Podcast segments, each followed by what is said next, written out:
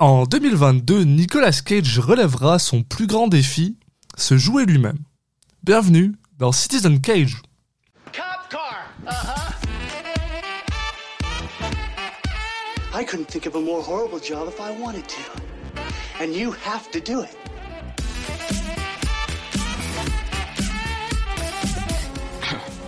what? I'm gonna steal the Declaration of Independence?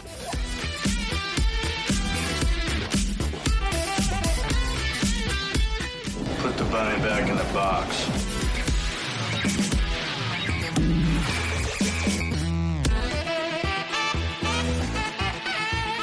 I'd like to take his his face off. Bonjour à tous et bienvenue dans Citizen Cage, euh, le podcast qui parle des films de Nicolas Cage dans l'ordre chronologique. Euh, je suis un de vos hôtes, Alexis Duclos, et je suis comme toujours accompagné par Julien Asunsao. Salut Julien. Salut Alexis.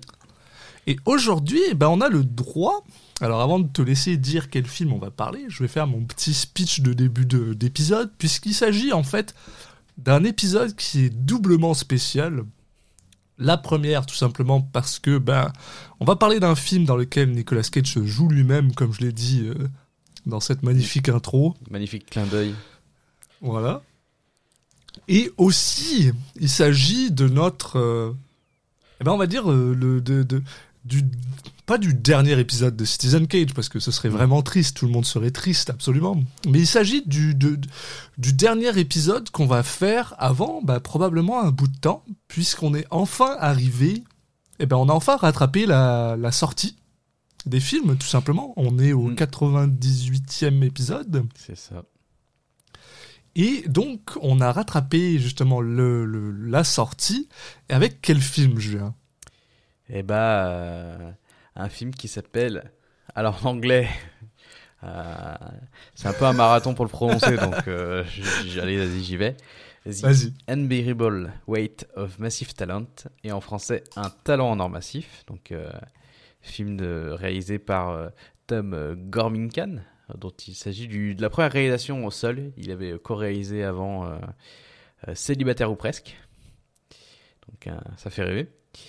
Et Ouais. ouais, euh, et ouais, ouais, ouais, c'est Nicolas Cage qui, a, qui nous a donné un peu du fil à retordre, hein, parce qu'il a été assez euh, actif ces dernières années. Il nous a sorti quelques films entre un petit paquet de films entre le, le début de du, projet et puis euh, là l'épisode 98, mais on a quand même réussi parce qu'on était on, a, on a tenu un autre bon notre bon petit rythme à nous aussi quand même mine de rien. hein, Mine de rien, ouais. deux épisodes par par mois. On a réussi à le rattraper donc bah, comme tu l'as dit bon on vous prépare un ou enfin quelques quelques spéciaux qui, qui arrivent et puis et puis il va quand même y avoir des d'autres sorties euh, ciné dans qui ont peut-être pas trop tardé non plus mine de rien. Il a, fait quand même cou- beaucoup de tournages hein, il ralentit pas donc euh, là il y a il y a pas mal de choses. J'ai l'impression qu'ils se sont tournés en même temps qui là ils sont en post prod donc euh, qui vont qui vont s'enchaîner donc on continuera à sortir des épisodes régulièrement. L'idée c'est de laisser un peu de temps parce qu'on veut pas être dans le, le côté react à la sortie du ciné. C'est pas c'est pas vraiment l'idée de, de Citizen Cage. On est plutôt justement de d'analyser un peu les films euh, euh, avec un peu plus de recul et puis surtout euh, à, l'orée de, de, de sa carrière, de, de voir un peu Voilà. comment ils se positionnent dans leur carrière. Donc euh, donc voilà. Mais euh, aussi euh, laisser le temps aux gens de pouvoir, euh, pouvoir voir le film et tout ça. Donc c'est pour ça que celui-là, on se permet quand même d'en parler. Mais il faudrait quand même dire que c'est quand même pas mal, presque limite. Un petit peu comme le dernier film qu'on a fait avec euh, Prisoners of the Ghostland, qui sont quand même très très euh, récents. Donc euh, on vous invite bien sûr à aller voir le film. Et... ou alors attendez-vous à avoir des spoilers, quoi. Ça, c'est, ça va être là. On vous mettra Ouais, quand même on- une zone spoiler et tout ça, mais Alors je sais voilà. plus quand est-ce qu'il il est sorti en France euh, en avril 2022, donc c'était il y a 6 mois. Euh, ce qui euh, est, non, ce 8 qui mois, est pardon. correct, 8 mois. ce qui est, ce qui est pas mal. On sera sûrement dans les ordres de ce, ce qu'on avait dit, je crois, de 6 mois après la sortie d'un film pour se dire que Je- ça y est, c'est, C'est ça. c'est Donc correct. c'est ça, parler. notre, notre cinquième année de Citizen Cage va être probablement extrêmement... On va pro- bah, comme tu dis, six mois, on va probablement sortir deux, trois épisodes par an. Ça va être ce genre de Mhm. truc-là. Mais, Et mais ça va probablement pas, être... euh, Vous inquiétez pas, on vous prépare autre chose euh, pour, euh, pour, euh, bah, pour combler le, le manque. pour vous rassasier. on vous en reparlera un peu plus en, en fin d'épisode. Là, parlons de ce, de ce film pour l'instant parce qu'on on a beaucoup digressé sur, Voilà. sur le où on en était, mais ce film-là qui, qui est quand même un, bah, sacré clin d'œil pour euh, finir la le cette voilà cette séquence euh, de sortie euh, très régulière avec un film où il joue son propre rôle. Même pas fait exprès en plus. hein. non, mais c'est vrai que c'est assez marrant et surtout un film qui fait bon, il joue son rôle donc c'est logique, mais qui fait beaucoup, qui va faire référence à certains films de sa carrière. Euh, pas forcément les plus connus justement, c'est ça, c'est qui est marrant parce que Oui. du coup là, il- vraiment on peut on peut dire que on a compris tous les historiques de ce film. On les a tous euh, parce qu'on l'a vu tous les deux là. Je, je, je spoil, je, je révèle ça. Oui, oui, oui. Euh, un film qui a été euh, très bien accueilli par la critique. Euh, J'ai entendu beaucoup de bien autour de moi. Je sais qu'on a un avis similaire sur le film et il n'est pas aussi positif. C'est ça qui est marrant. C'est que hum, nous, enfin, le fait qu'il hum, dépasser le gimmick de Nicolas Cage qui, bah, qui, qui, qui se moque un peu de lui-même, etc. Euh, on- je pense qu'on, il me semble qu'on était assez d'accord pour dire que derrière ça se cache une comédie assez banale. Je te, je te dirais, tu sais quoi, euh, juste histoire de remettre ça dans le contexte, euh, balance-nous le, le- résumé un petit peu, et ensuite, ouais, on reviendra là-dessus parce que je pense que j'ai quand même besoin que les gens aient un peu ce contexte pour qu'on. Oui, bah après le, voilà, euh. le, le- le résumé, parce que c'est vrai que j'ai pas dit aussi, euh, on a euh, Nicolas Cage, mais on a, il est pas tout seul parce que euh, il partage surtout la, la vedette avec Pedro Pascal. On a aussi le droit à Neil Patrick Harris. Voilà. Et donc l'histoire c'est Nicolas Cage qui donc est. Tiffany Haddish, quand même. Quand même. c'est vrai, c'est vrai. Mais Donc oui, Nicolas pardon, Cage qui est euh, un peu comme dans la vraie vie euh, surendetté et obligé de, de de faire beaucoup de films ou, ou, ou autres pour euh, choper de l'argent. Et là, il en est à dans un point un peu plus catastrophique dans le film parce que il en est à faire des limites des, des anniversaires, des, mar- des bar mitzvahs et des mariages. Et là, on lui propose euh, pour une grosse une grosse somme d'argent euh, d'aller euh, bah, rencontrer un de ses fans, euh, Javi Gutiérrez, qui est qui, se présente à lui comme un de ses plus, comme son plus grand fan. Euh, sauf que quand il va, il va arriver, euh, il va avoir un petit twist, c'est qu'il va être contacté par la CIA euh, pour enquêter, parce qu'apparemment ce Javi Gutiérrez, il serait un baron de la drogue ou un truc dans le genre. Enfin bon, et l'idée c'est de qui, qui s'infiltre et qui servent d'agent double. Donc on a Nicolas Cage qui, qui fait aussi la- l'apprenti espion, l'apprenti James Bond. On a l'impression que c'est. Tu vois, et- alors, pour revenir donc du coup à ce que tu disais plus tôt, oui, en effet, nous, on a peut-être un, un, un moins bon œil sur ce film-là. Et je dirais que. alors, c'est- Pourtant, c'est- on est la c'est étonnant, cible, hein, parce que. Exactement, c'est ça que je voulais dire, c'est que vous vous dites sans doute, en nous écoutant, que, ah bah, un film dans lequel Nicolas Cage joue Nicolas Cage. En plus, il se parle à lui-même dans une version complètement pétée de Nicolas Cage. Ça référence ses films. C'est un peu potache à la Johnny English, dans le genre de film que personnellement, moi, je suis plutôt bon, euh, bon client. J'ai envie de dire toi aussi, Julien, mais je, je veux pas mettre des mots dans ta bouche. Ouais, ça dépend comment c'est fait. Ça dépend comment c'est fait. Donc voilà, tu sais, je veux dire, euh, bah, normalement, tous les éléments auraient dû être euh, alignés pour que ça marche. Et malheureusement, ben, pour moi, c'est un film qui tombe extrêmement plat Mm. Parce que on a vu tous ces films. Parce que Bah. on apprécie qui est Nicolas Cage. Parce si qu'on sait qu'il peut faire mieux. Parce que autant moi les, les clins d'œil à euh, Guardintes ou à ou je sais plus euh, en fait ça elles me font sourire après elles me font sourire un peu euh, peut-être de- je sais pas si le film a fait exprès de faire des blagues là-dessus. En fait, il, il présente souvent ces films comme étant euh, des films occultes ou des ou des, des films euh, super bien et nous on les a vus on Ouais, sait que c'est nul. Et- en Mais- fait, les, mais les alors- films qu'il met en avant, c'est c'est genre c'est pas c'est ces films les plus un peu les plus nazes quoi et du coup c'est trop bizarre mais nous, moi ça me fait rire mais je sais pas si c'était si le film était Regarde, je peux te, je peux te donner un, un exemple absolument incroyable. Tu viens de parler de Guarding. On, Oui. Pardon, on vient vous spoiler. Il y a un moment où ça parle de Guarding Ouais, Tess. ouais. Cette blague-là, moi, m'a fait extrêmement rire justement parce que tu viens de dire ça. Ouais. Tu viens de dire, ah, il présente ça comme si c'était le meilleur des films. Puis c'est Guarding Tess qui est genre moyen à, au grand max, quoi. Et plutôt même pas bon. Et le truc, c'est que tout le monde autour de moi rigolait. moi ça me faisait, moi je, je pense que j'étais la cible pour ce genre de blague et ça m'a, pas qui a la ref en fait. ça m'a fait sourire. Mais c'est ça le truc, c'est que c'est nous la cible, right? C'est les gens qui ont la référence qui ont la cible. Les gens autour de moi rigolaient parce que justement ils reconnaissaient pas le film. Ma partenaire qui était à côté de moi et un de nos amis qui était à côté de moi se sont tous les deux tournés vers moi pour me demander si c'était un vrai film. Pour eux, ils avaient l'impression que c'était genre, tu sais, comme si Nick Ah ouais. Cage avait tourné des faux films. Et ça aurait pu. Moi, j'aurais trouvé ça même. J'aurais personnellement, j'aurais trouvé ça beaucoup plus drôle qu'à un moment ils te mettent un, un, un, un film, puis c'est pas un vrai film de Nicolas Cage. Ça aurait été hilarant. Et c'est ça le truc. C'est que pour moi, le, le- le- la chose qui rend ce film extrêmement euh, décevant, c'est que c'est un film qui se veut, qui se présente comme un film euh, dans lequel on va te faire, euh, on va te, on va te faire parler la nostalgie de Nicolas Cage. On va, on va te mettre en avant. Donc il y a une bienveillance envers Nicolas Cage. Ouais. Et de l'autre côté, tous les acteurs, tous les, tous les autres caractères, eh ben, ils se foutent de sa gueule, en fait.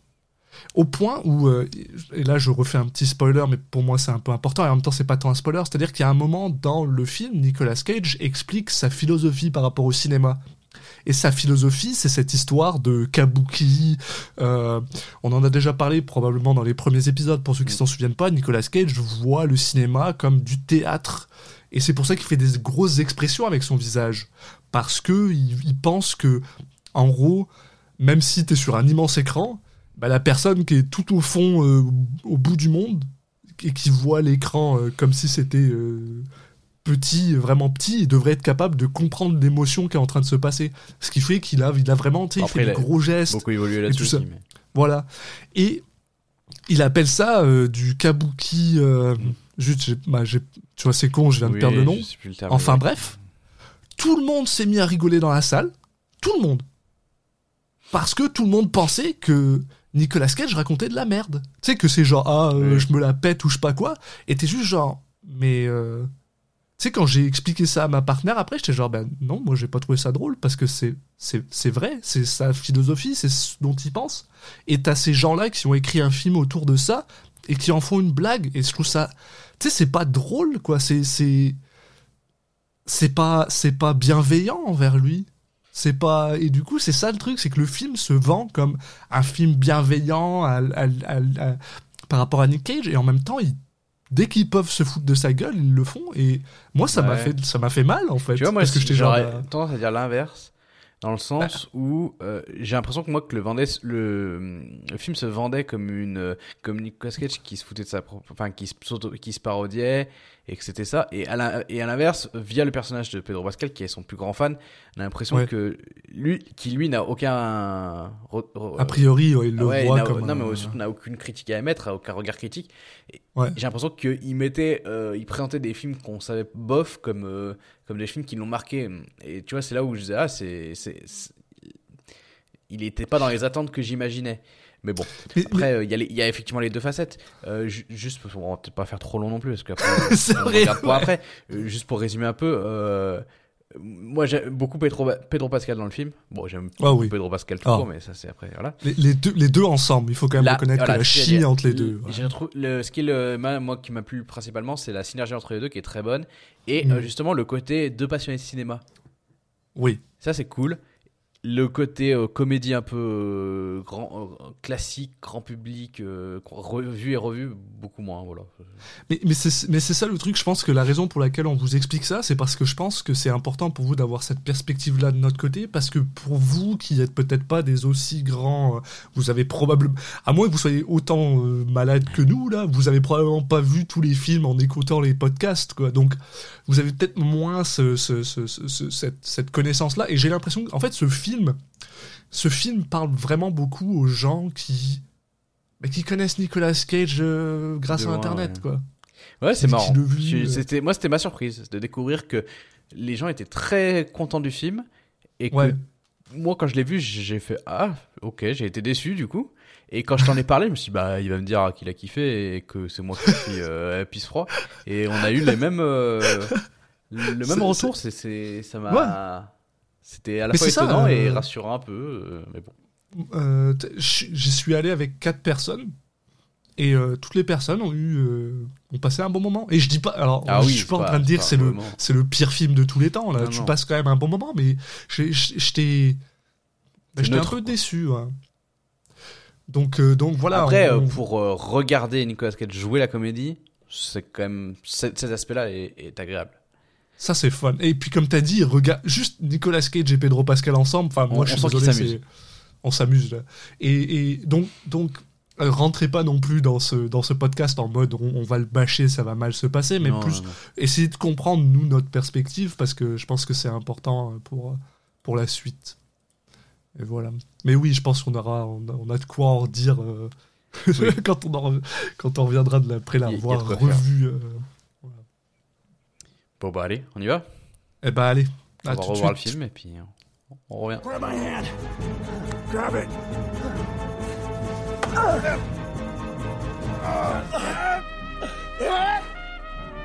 But then we will both die, and I could never live with myself after that, so you let go! You let go!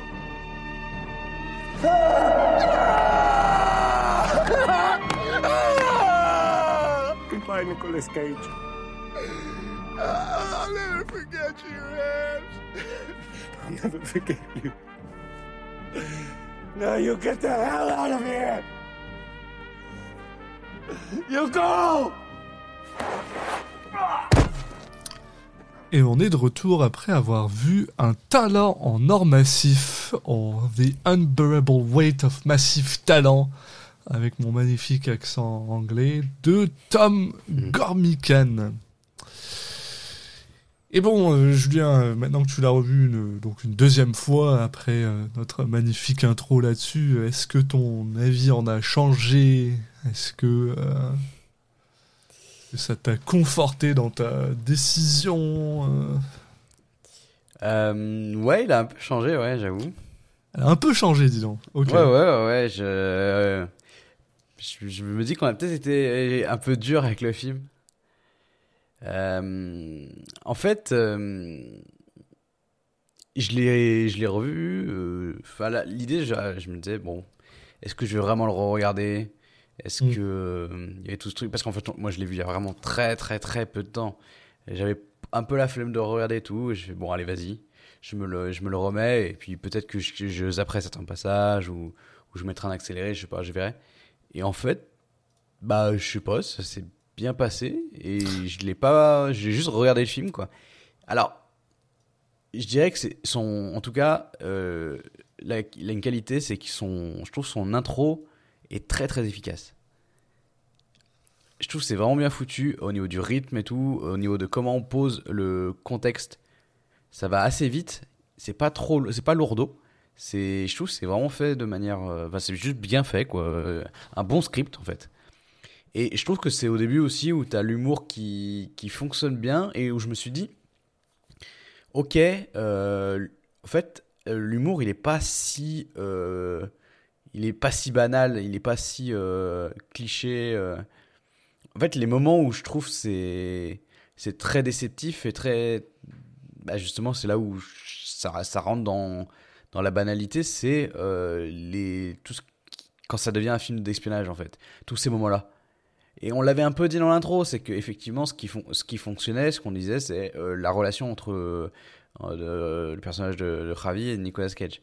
Euh, plus que ça, j'ai envie de tourner un peu le truc à l'envers, et de dire c'est pas ça qui fonctionne plus que le reste, c'est plutôt les moments d'espionnage qui fonctionnent moins que le reste. Dans le sens où c'est là où tu te dis ok là c'est du film d'action, de la comédie d'action américaine un peu classique. Le reste je trouve qu'il arrive à taper des à, jouer sur des des ressorts humoristiques qui sont pas au final si usités que ça. Euh, et j'ai trouvé les clins d'œil à la de Nicolas Cage, je sais pas, ça m'a plus plu euh, à la au deuxième visionnage bizarrement. Euh, je trouvais qu'il il faisait un peu plus mouche, enfin qu'il alors que la première fois, j'avais pas trop je me suis dit OK, je vois là, c'est une ref, mais est-ce que c'est une ref pour être une ref ou est-ce qu'elle est bien sentie? Et je trouvais mieux sentie au revisionnage donc euh, Tant mieux. J'ai l'impression que c'est pas ton avis, ton. C'est c'est un peu étonnant parce qu'en fait justement moi ça m'a pas mal consolidé dans mon impression. Mais alors euh, quand tu dis qu'on a peut-être été un peu dur avec le film euh, au, début, euh, si c'est le cas, je pense que on bah, je pense que moi j'étais juste trop euh, trop centré sur un point. Je veux quand même peut-être ramener ça euh, ici J'avoue. J'ai fait l'erreur de ne pas écouter, le, de pas réécouter ce que j'ai dit sur l'intro, donc je, je me souviens plus. Mais je pense que j'ai probablement bien gueulé sur le fait que euh, Ah ouais, Euh, je trouve ce- t'as- été insultant. Ah, Une litanie d'in- d'injures. d'injures que qu'on peut même pas répéter sur Ah oui. Ah, sur. Canal Plus en, en, en brûlé. En Encore, j'en ai beaucoup, j'en ai édité beaucoup. hein. C'est pour ça, ah, c'est pour ça que ça saute de genre, ouais, je comprends rien. on comprend rien. Pas du tout Euh, parce qu'on s'exprime mal. Mais euh, non, non, le, le... moi le, le point vraiment que je voulais faire par rapport à ce film, c'est que je le trouve extrêmement euh, pratiquement. euh, en fait, en gros, c'est un film qui veut avoir le beurre et l'argent du beurre avec Nicolas Cage dans le sens où il, il, il y a vraiment ce côté que je trouve à la fois euh, attendrissant. Je suis d'accord avec toi. Par exemple, les films, on en a parlé dans l'intro, ça j'en suis sûr, quand ils font la référence sur euh, sur euh, euh, Guarding Tess que nous on a trouvé mais Oui. immonde et que apparemment eux ils adorent. Bah, très bien, c'est pas un problème. En fait, c'est Et juste c'est- que, même ça passe plutôt truc, bien, je en me suis fait. dit, est-ce que c'est pas si c'est second degré c'est censé être drôle, je pense. Je pense oui Et- aussi. Ouais, mais, en fait, je trouve que je me suis, je me- j'ai plus fait la remarque que euh, l'humour, quand il fait un truc comme ça, c'est- tu sais, c'est euh, c'est très subtil, pas dans le sens euh, ah c'est un humour euh, le plus fin de l'histoire, dans le sens où il appuie jamais sur les refs en fait. Et je trouve, tu sais, là ils, utilisent Guardian Test, mais juste, euh, ouais, c'est un film comme un autre quoi. J'ai l'impression, j'ai l'impression qu'il y a, il y a une couche d'humour supplémentaire quand t'as vu le film et que tu, tu sais que c'est un film assez, assez moy- moyen, quoi. Et C'est- c'est là où. C'est la couche que t'as pas si t'as pas vu le film. J'a- J'avoue que ça, moi, ça m'a justement fait sourire pour un truc. En fait, c'est tout simplement. Alors, j'ai vu ce film au cinéma en anglais, euh, pas de sous-titres, puisque c'est comme ça que ça se passe au Canada. T'as as très rarement des sous-titres euh, pour des films anglophones. Ce qui fait que des fois, je vais être honnête, je rate certaines nuances, même si je suis quand même plutôt bilingue. Et j'avoue que la nuance que j'avais pas compris, c'est que Guarding Tess a une place spécifique dans le cœur de Pedro Pascal. Et, et du coup, j'avoue que ça m'a fait sourire parce que je suis genre, ok, le gars, il a, il- ce, film a une place spéciale pour lui, mais c'est un film tout nul, quoi. Et, et j'avoue, ça, je peux le reconnaître parce que moi aussi, j'ai des films tout nuls qui sont spécifiques à moi, que j'aime énormément. Donc, donc j'avoue, ça, c'est ça, c'est moins le truc. Mais tu vois, par exemple. euh, donc en fait ça c'est le genre de truc que je trouve où, euh, où justement ils peuvent se permettre d'avoir le beurre dans le sens où ils peuvent, ils peuvent vraiment se permettre de prendre la carrière extensive de Nicolas Cage et justement de, de, de faire des blagues un peu. Et là où ils essayent justement de chier, où ils chient sur Nicolas Cage complètement, ben t'as raison en fait, c'est le- c'est tout ce qui est côté espionnage là. Parce que déjà de un, je ne supporte pas ce, ce, ce gars qui est joué par... euh, Oui. comment il Lui, s'appelle le- euh, Lui, c'est le ressort pas fin. euh, bref, le... Ike, Ike qui joue Martin, qui est genre un, un gars de la CIA, c'est le mec, le mec à chaque fois qu'il parle, à chaque fois qu'il ouvre sa bouche, t'as envie de lui mettre une claque parce qu'il il faut qu'il fasse une espèce de référence nulle à Nick Cage, mais pas en tant que, pas par rapport à sa carrière, mais vraiment en tant que lui, en tant que personne. Par rapport à la manière dont il acte, par rapport à la manière dont il joue, par rapport à ce qu'il dit ou par rapport à ce qu'il fait. Et c'est super chiant, ça je déteste ça. Ouais, ça c'est le pan euh, vraiment euh, gros, enfin gros sabot du, du film. C'est ça. Et c'est pour ça que je continue à dire que et, je pense alors je vais je vais faire un petit euh, mea culpa mea culpa parce que j'ai pas forcément comme j'ai dit mon avis a pas changé mais je me suis peut-être mal exprimé. Je ne pense pas que c'est un mauvais film, je pense que tu peux vraiment t'amuser en le regardant et tout ça. Je pense que c'est un film qui est extrêmement euh, qui est juste pas gentil avec Nicolas Cage en tant que personne. Chaque moment où il y a Nicky Cage, moi je ne supporte pas ces moments, je les déteste. Cette impression où il joue une espèce de genre de version super, euh, euh, comment ça, euh, euh, premier, enfin super narcissique de lui-même et un peu, un peu, ça marche des fois. Enfin je veux dire, et puis c'est ça qui est drôle, et parce que d'autant plus parce qu'il y a Neil Patrick Harris dans ce film-là.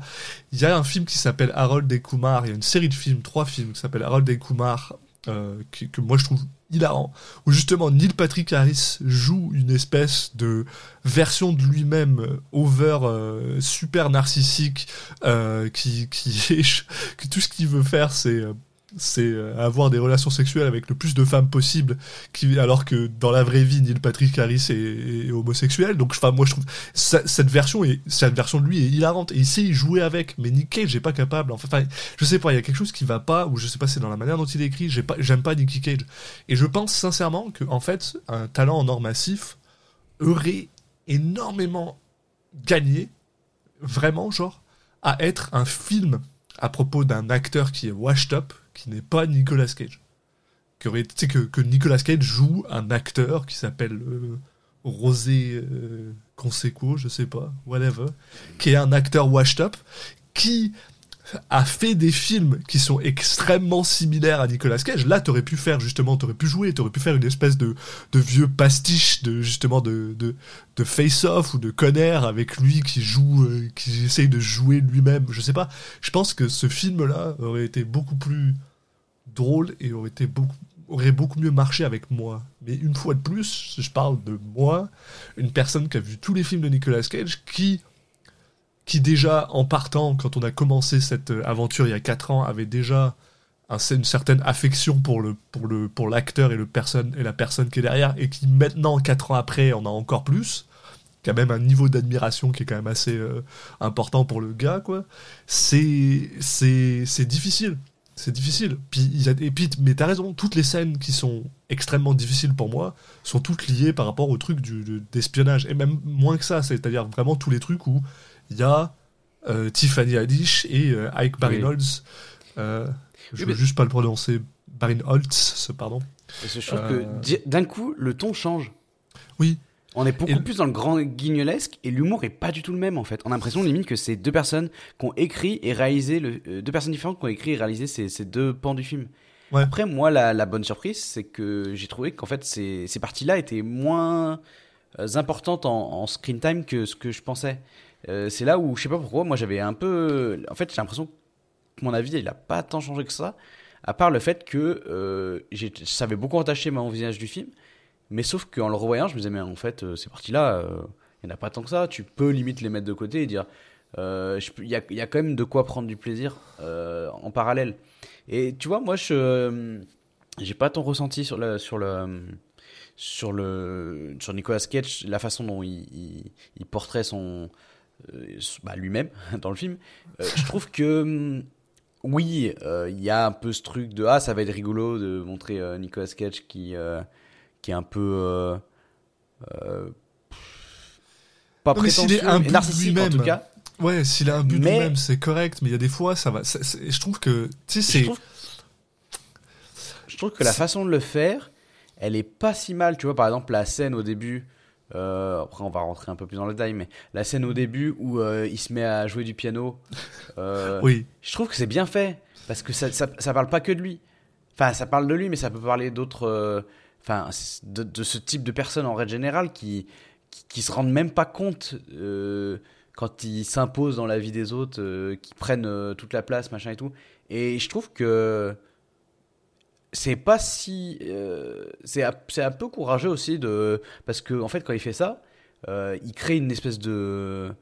de bah, de zone un peu floue entre euh, ce qu'il est dans la vraie vie et ce qu'il est dans le film. Et du coup, il y a une part de risque entre guillemets, hein, euh, faut pas abuser. Mais euh, il y ça peut entacher ton ton personnage et, ce que les gens t'imaginent. Et bien sûr que c'est pas forcément, euh, enfin que c'est une fiction.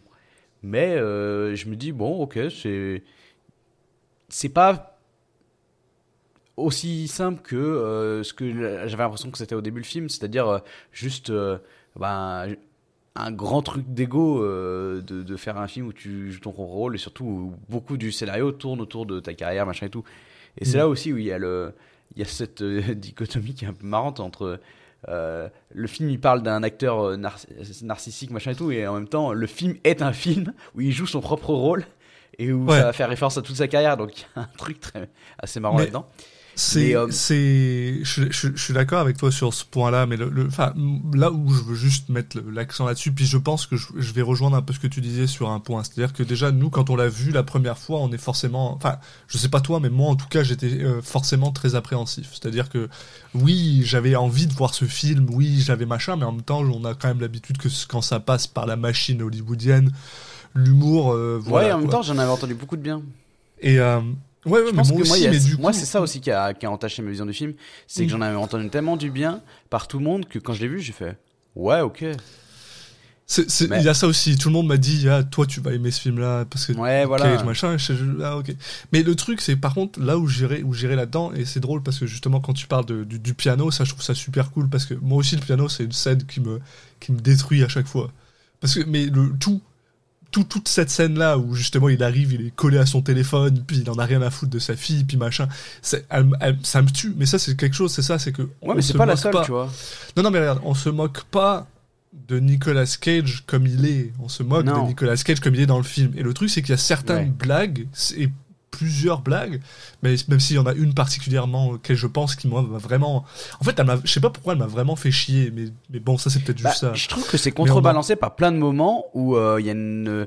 Il y a une- un amour réel de, son, de sa carrière qui est aussi mis en avant, tu vois.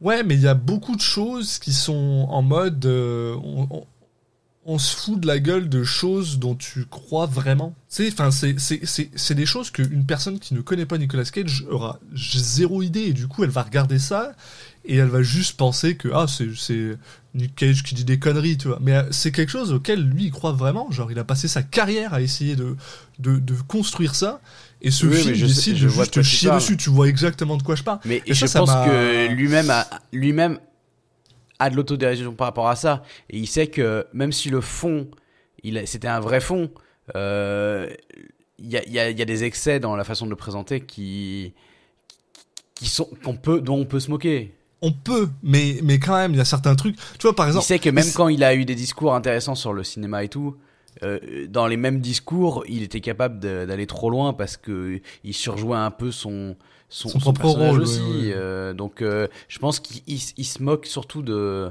l'idée, c'est de se moquer de cette couche superficielle là et pas forcément de son amour du cinéma derrière, etc. Quoi. Ouais, mais tu sais, c'est- ça que je dis, c'est que moi j'ai toujours l'impression que ça va toujours un peu trop loin. Et ça, c'est vraiment ma, ma truc. Hein. Mais parce que par exemple, euh, D'ailleurs, la vanne dans là, cette- sur, sur le truc du chamanique machin tout, j'ai trouvé C'est qu'elle ça. tombait à plat par mais justement, parce que dans cet exemple-là, il y a quelque chose que je trouve absolument drôle. Et justement, je trouve que Nicolas Cage est incroyable quand il est en mode, euh, moi en tant que Tespien, tu sais, vraiment où il joue, où il joue ce côté-là, le côté genre.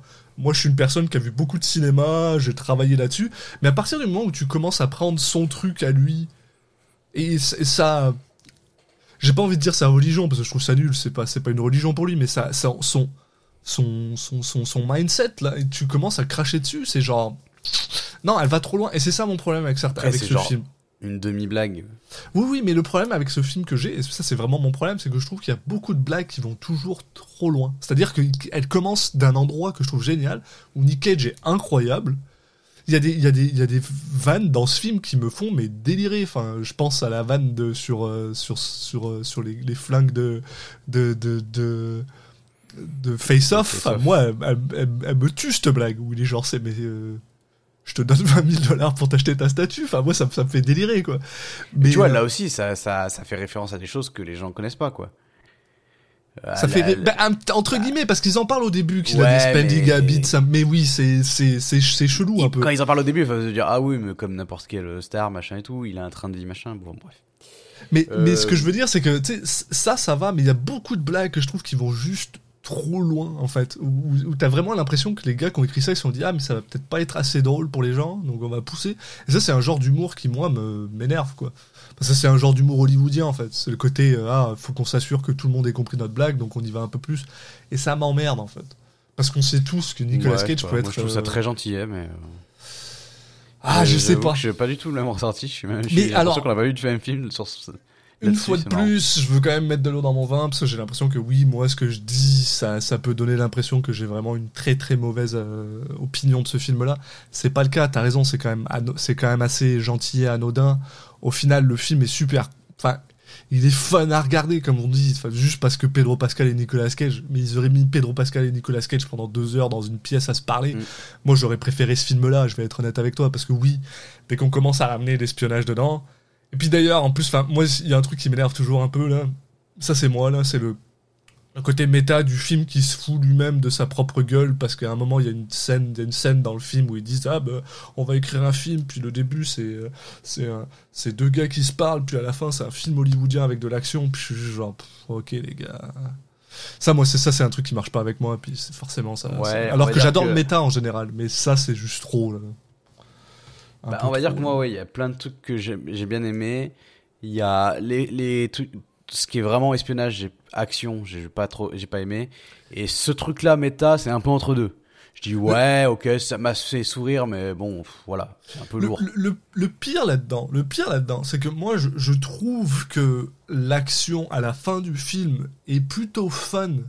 Mais c'est juste que, c'est juste que, tu sais, au milieu de tout ça, il y a de l'espionnage qui au final sert à rien parce qu'ils auraient très bien pu arriver à ce même point sans avoir la CIA qui est, qui est euh, impliquée. Jamais. Et, euh, et enfin bref, pff, ça c'est ça c'est du scénariste. On va pas. Bah si on peut rentrer là-dedans, mais plus tard. Mais on va peut-être commencer. euh, peut-être commencer à, à expliquer. Voilà. Euh, non, bah ça commence d'ailleurs par une scène euh, Qu'on connaît. qui n'a rien à voir avec le film, mais qui donne un peu le ton du film quand même. Où il y en a, euh, euh, comment elle s'appelle euh, Comment elle s'appelle C'est Gabriella? Non, C'est non, c'est non non c'est Maria Maria.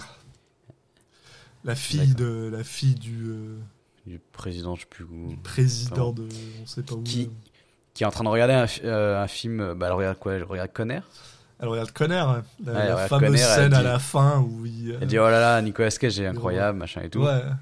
Et euh, là, euh, elle se fait attaquer par des hommes euh, masqués.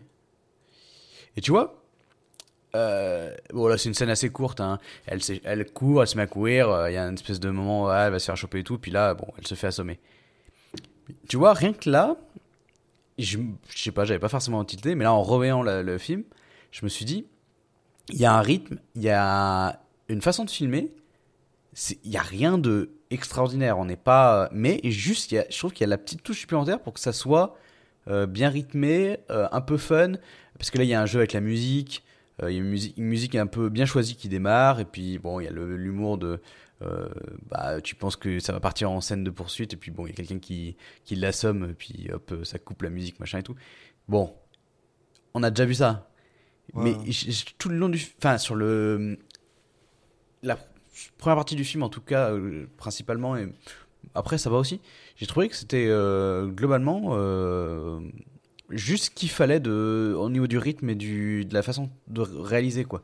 Où tu te dis, ok, il y a le script d'un côté qui est ce qui est, il a ses défauts, machin, etc. Mais je trouve le, le réal, je sais pas, il, il a bien fait son boulot, quoi. Je te je, je, monteur, donnerais ouais. ça au film aussi ouais le rythme du film et euh, Sachant que c'était un premier film, on avait dit, hein. C'est un. Ouais, je crois que c'est un, c'est un de ses premiers films, le gars. Euh, mais, euh, mais oui, je suis d'accord avec toi. euh, Il y a un rythme et il y a une, une, façon de réaliser qui est quand même assez, euh, assez, euh, assez correcte. Euh, le gars avait, il avait écrit euh, une série avant, mais à part ça, Mm. oui. Mais. Euh, et puis une série qui a été euh, annulée au bout d'une saison parce que c'était nul, mais euh, c'est pas grave. Euh, mais, mais oui, oui, non, non, par contre, j'avoue que le film est, de, est, fait- est fait- est réalisé de manière compétente, sans être exceptionnel, vraiment pas, là, je veux dire, c'est quand même Ah un peu oubliable, on va dire, là, mais, mais oui, oui, il n'y a pas de. il Y a, je dirais qu'il n'y a, pas de- il y a pas de problème avec ce niveau. La cinématographie est quand même assez propre, c'est quand même assez Ouais. polish comme, comme, comme Ouais, film. ouais. Je suis très d'accord avec nickel. toi là-dessus. Ça, J'avais Euh, déjà trouvé ça nickel le premier coup. Donc, euh. puis, puis euh, je, je, je vais juste euh, faire un, un petit aparté parce que ça me fait rire. euh, malgré le fait que j'aime Conner euh, au, possible, je pense que même si j'étais. Parce que, parce que bien sûr, les gars, euh, pendant qu'ils regardent le film, ils sont complètement pétés en, en fumant, euh, en fumant un bat. Je pense que même si j'étais complètement pété, je serais pas en mode, ouais, Nicolas Cage est incroyable dans ce film. mais Ouais. mais c'est correct. Mais ouais, pour le coup, ça, ça, j'avoue, c'est drôle. On avait fait un épisode dessus si vous voulez. Si vous voulez Savoir ce qu'on- oui, pouvez dirait. aller. C'est ça qui est drôle, c'est que dans cet épisode, on va pouvoir le faire plusieurs fois, Oui. donc ça va être cool. Puisqu'on a fait un épisode sur tous les films dont on va parler dans, ce, dans cet épisode, donc n'hésitez pas à aller les regarder et à nous laisser des commentaires sur pourquoi c'était bien ou pas. Euh, mais en tout cas, ouais, voilà, donc on a, on a justement ce début de, de, de, de, de film où tu as donc cette demoiselle qui se fait enlever, et je vais être honnête avec toi, j'avais, moi je, regardais le film et j'avais complètement oublié que c'était elle qui se faisait enlever au début. là. Au bout d'un moment, j'étais genre, ah mais. Ah, c'est vrai, c'est elle. Tiens, c'est c'est celle-là. Et euh, en gros, on coupe sur euh, Nicolas Cage qui est en train de parler avec euh, David Gordon Green, le véritable David Gordon Green, qui est un réalisateur américain aussi, qui a réalisé Halloween, Halloween Kills, Halloween Ends. Euh, autre truc aussi, euh, surtout des séries, qui est le un des producteurs et réalisateurs de- d'une série qui s'appelle The Righteous Gemstones, qui, euh, Bah. qui- qui- que tout le monde devrait voir avec Danny McBride, voilà. Il avait, il avait surtout réalisé, réalisé Joe, Et il avait réalisé Joe aussi. quand même. Il avait réalisé Joe? Oui, Ah bah oui, c'est vrai. pour ce qui nous concerne. C'est vrai, voilà. Pour ce qui nous concerne, il avait réalisé Joe, un film dont on a a fait un aimé. épisode dessus. Que vous pouvez- Et en gros, dans un petit clin d'œil, ils sont en train de parler en mode euh, bon bah euh, moi je veux faire ce film-là, euh, j'ai vraiment envie de le faire. je, je vais je vais lire pour, pour- je vais faire je vais passer une audition là maintenant en face de toi alors que l'autre est en mode non mais j'ai pas besoin que tu lises pour moi là c'est correct là, on peut on peut D'ailleurs, ça, ça me fait un peu rire parce que quand tu regardes un peu la scène, t'as un peu l'impression justement qu'il il pourrit sa... il pourrit ses chances en faisant son audition au lieu de. Bah, clairement. Bah, Alors fait, que l'autre était plus ou moins en mode ouais ouais je te rappelle. euh, ouais. Depuis le début, mais bon. C'est ouais, ça que. Moi, j'aime bien le l'acting de Nicolas Cage. Ouais. Et Là, je puis il me fait rire à essayer de. Il pousse, euh, il, f- il force au possible quand il fait son audition. euh, de- En plus de ce. Je vais être honnête avec toi, cette, cette ligne est écrite euh, super mal écrite, quoi, mais bon. Ah bah oui. Mais ça fait penser à Ah. voilà à des choses qu'il a pu dire dans euh, bah, des Con Air, des des Ouais. des, des, des, hum, merde des, des The Rock, enfin ce genre de trucs quoi. Mais le truc, c'est ça, c'est que tu vois qu'il force aussi. Ça, c'est, ça, c'est peut-être un truc que j'aime moins. C'est-à-dire que j'aurais préféré avoir un Nicolas Cage qui, Ouais mais qui essaye de le jouer comme il faut, tu sais, au lieu de, au lieu de forcer. C'est bon, bref. bah, après il le joue comme il l'a joué dans plein d'autres films. hein. Ouais, non, il le joue comme il pense qu'il l'a joué dans certains autres films. C'est un peu bizarre. Ah. Mais bref, ça, c'est, oh, c'est, c'est, c'est correct. Je, je pense qu'il a jamais été aussi mauvais dans un film, là, soyons honnêtes. Tu sais que c'est pas le cas Alex. Alors, il a jamais Oui. été aussi mauvais dans des films sérieux. quand il était sérieux à propos d'un film, tu vois ce que je veux dire? Parce que, parce que dans, dans, dans, dans le scénario, il essaye d'être vraiment très sérieux à propos de ce film, ce rôle-là. Oui, on l'a vu jouer de la merde dans Deadfall, mais il était clairement pas sérieux. Ouais, c'est pas le seul film que j'ai en tête, mais bref. Euh, scène d'après, donc Nicolas Cage il est tout content de d'avoir fait son audition. Il se dit ah c'est bon, c'est dans la poche, euh, ça va me ça va me remettre dedans. Et, et là donc il est en voiture et on a euh, Nicolas Cage du du, du, du passé, mais Ouais. c'est pas n'importe quel passé parce que c'est Nicolas Cage euh, de merde comment s'appelle ce film? Wild at Heart. Non, si. non c'est ce- bah non c'est celui de c'est pas celui-là. Là, là c'est Nicolas Cage. Mais attends, putain. je- que je- Parce que, en fait, cette pour moi, version de celui lui, de. cette version de lui, elle est très spéciale. Et c'est ça, tu vois, une fois de plus, c'est un truc qui peut, qui peut marcher que pour les gens qui connaissent vraiment Nicolas Cage. C'est-à-dire qu'à un moment, il a fait une interview pendant euh, qu'il qu'il faisait une, une, une, une promotion de Wild at Hearts de David Lynch, un film dont on a parlé dans notre chaîne si vous voulez aller l'écouter. Euh, où en fait, il était avec une, une, euh, comment dire, une veste en cuir torse nu. Et c'est là qu'il expliquait euh, qu'en gros, il avait, euh, il avait des serpents chez lui et qu'il était complètement explosé, qu'il était genre en mode. euh, C'est pour ça que ce mec-là, c'est pour ça que Nicky Cage est aussi euh, pété en fait. C'est parce que il joue le rôle de ce Nicolas Cage dans cette interview vraiment très spécifique. Si vous voulez la voir, il suffit de taper Nicolas Cage Wogan W-O-G-A-N euh, sur internet et vous allez voir. euh, euh, parce qu'il est complètement unhinged là-dedans. Là. Et puis c'était genre. Ouais, ça commence tout de suite. hein. Ah ouais. Il a complètement. Enfin, il était complètement. Puis il avait il- rien, hein, il prenait pas de drogue, rien, il était juste bizarre. là. Limite, moi, c'est plus la version. J'ai l'impression que c'est plus la version Peggy Sue Got Married, moi, mais. Ah, c'est, c'est, suffit de voir, euh, su- suffit de voir à quoi il ressemble là-dedans, puis tu vois que c'est lui là, avec les cheveux longs, puis cette veste en cuir, puis le fait qu'il gueule comme un porc dès qu'il peut, parce que c'est ça qu'il faisait dans. Et puis c'est ça qui est drôle, c'est qu'ils ont basé toute la personnalité de Nicky, vraiment toute la personnalité de Nicky sur genre 20 minutes d'une interview qu'il a fait dans les années 90. Et ça, ça me, je sais pas pourquoi moi ça vient me chercher. Je suis genre. C'est Oui, pas, oui, le, c'est pas le plus représentatif de Nicolas Cage, quoi. Donc c'est- exactement ça. Oui, mais c'est marrant parce que j'aime bien le côté, et ça, c'est ce qu'on va retrouver dans le film, c'est que à chaque fois, il y a toujours deux tranches de deux, deux trucs de lecture. D'un côté, les gens qui connaissent pas, bah, ils, ils comprennent, bah oui, c'est Nicolas Cage quand il était jeune, qu'il avait du succès, euh, qu'il avait la vie devant lui, sa carrière devant lui, bah ça va, tout le monde comprend, ok, clair, c'est clair. Deuxième, deuxième couche, bah, c'est Nicolas Cage de ces moments spécifiques, ultra spécifiques, cette interview, quoi. ouais, ouais. Et je trouve que ça marche bien. À chaque fois qu'ils le font, ça marche bien parce que tu, tu, y a aucun moment où il y a, tu te dis, si j'ai pas la deuxième couche, c'est bah, c'est nul, ou je comprends pas, et où tu te dis, euh, la deuxième couche n'apporte rien par rapport à la première. Enfin, il y a peut-être des moments, mais enfin, globalement, je trouve que à chaque fois, ça fonctionne plutôt bien.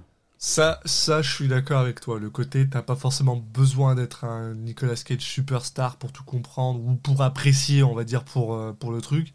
Après, je te dirais, moi, Nicky me casse les couilles. Y a pas de. euh, Oui, oui, parce que ce genre de personnage, c'est ultra agaçant, je suis d'accord. C'est. euh, Puis il force. C'est aussi ça. C'est que Ah Nick oui. Cage, il force tellement. Puis ça, c'est. Moi, tu sais, on a quand même arrivé à un point dans sa carrière où. Sais, moi, j'ai plus envie de voir Nicolas Cage forcer, quoi. Oui, mais parce qu'en en fait, euh, on, ça fait longtemps qu'on n'a pas vu ces films. Si on les revoyait, euh, peut-être qu'on ça serait nous ferait bizarre. Vu qu'on a vu le truc progresser au fur et à mesure, euh, là, on d'un coup, t'as un retour dans le passé, tu fais ah oui, mais non, mais c'était pas bien. Et effectivement, il y avait des choses comme ça. Où... Il y, y avait des choses comme ça, mais tu il force au point qu'il force dans ce film-là, non, parce que forcément, c'est une caricature. Et je pense, en fait, Après, en fait, je pense, mais c'est ça mon problème. Je pense qu'il faut juste que je, je me, faut, faut Là, que je me là, contre, je suis plus je d'accord que euh, c'est plus Nicolas Cage qui rejoue comme il se voit. Il se voyait, euh, enfin, il se voit en jouer en revoyant ses films de l'époque. Donc c'est pas exactement pareil, mais là, là, je vois un peu plus ce truc-là. C'est il fait Mais une bon. caricature de lui-même et puis, et puis c'est vrai que moi c'est peut-être quelque chose qui me qui, me- qui, me- qui juste me convient pas là ça peut c'est mais c'est correct là, ouais, je, je- Mais bon. Bah, scène d'après, euh, tu vois, là aussi, on revient dans ce que. Je trouve le montage, il est bien foutu en fait. C'est Nicolas Cage, donc qui, tu, tu comprends qu'il est avec sa psy. Et Oui. euh, il, parle, il parle que de son boulot, que de son boulot. Tu fais, oui, bah ok, il est avec la psy, c'est son pro- problème du moment, ok. Et là, ouais. d'un coup, ouais, il, ça ça m'a puis fait rire. il parle de sa fille, la caméra elle tourne, et tu vois qu'il y a sa fille qui était dans la pièce depuis le début. Et je trouve que c'est malin, c'est aussi, ça veut dire quelque chose. Là, le, le- vraiment, le découpage et le montage a- apporte du sens au film, parce que ça nous dit clairement, ça c'est ce qui se passe tout le temps dans la vie de cette fille, quoi. Euh, elle, elle est. Même quand elle est là, c'est comme si elle n'était pas là. Et euh, Nicolas Cage, il fait comme s'il y avait une, conver- une conversation entre guillemets, et encore, c'est surtout lui, quoi. La, la petite, tu la vois que Ouais, ouais. Euh, il- je- après, là, j'ai Nicolas Cage, mais en tout cas, le personnage de Nicolas Cage dans ce film, c'est ça. Ouais, je trouve ça, c'était intéressant ça. dans le film. Et par contre, euh, ça, c'est très peu utilisé à partir de euh, un tiers du film. Et un truc, un truc que je dirais en plus pour encore plus euh, montrer ça, et ça je trouvais ça super intelligent, c'est que si tu regardes, plus ça avance dans le film, moins ça le fait, justement, je trouve ça super drôle. Mais quand tu commences, Nicolas Cage, à chaque fois qu'il y a Nick Cage à l'écran, il prend genre 75% de l'écran, où c'est des gros plans sur sa face, Ouais. alors que tous les autres sont loin, tous les autres sont un peu, plus on avance dans le film, et plus, justement, quand euh, Ravi arrive et qu'il commence à, à parler avec Nicolas Cage, il commence à avoir vraiment à prendre le même. Et ça, ça j'avoue que C'est ça, mais c'est super drôle parce que c'est une subtilité qui est quand même assez apportée de manière vraiment, vraiment subtile. hein. C'est-à-dire que, honnêtement, si tu le regardes pas trop, tu, tu, tu- limite tu le remarques pas parce que le film lui-même n'essaye pas de te le montrer. Mais, mais par contre, c'est genre, enfin, c'est super bien foutu. Ça, ça, je suis, ça, je lui donne. Oui, puis-. Et puis ça, y a- là, il y a un autre point, c'est donc ça, ça évoque le fait que bah, il lui dit, ah, bah, je lui ai regardé, fait regarder le, le cabinet du docteur Caligari, elle a pas aimé. Enfin, lui, lui, je On la- devrait il- peut-être faire un épisode sur le. de- de- de Dr. Non mais il dit pas qu'elle a pas aimé justement. La façon dont il réécrit l'histoire un peu à sa place, là Oui. aussi je trouve ça dit quelque chose. Et en fait on comprend que aussi voilà lui il y a des films qu'il aime et il a envie qu'elle les aime aussi parce que lui il les aime. Mais il lui force en fait le, le visionnage de ces films. Il lui force une passion du cinéma qu'elle a pas naturellement quoi.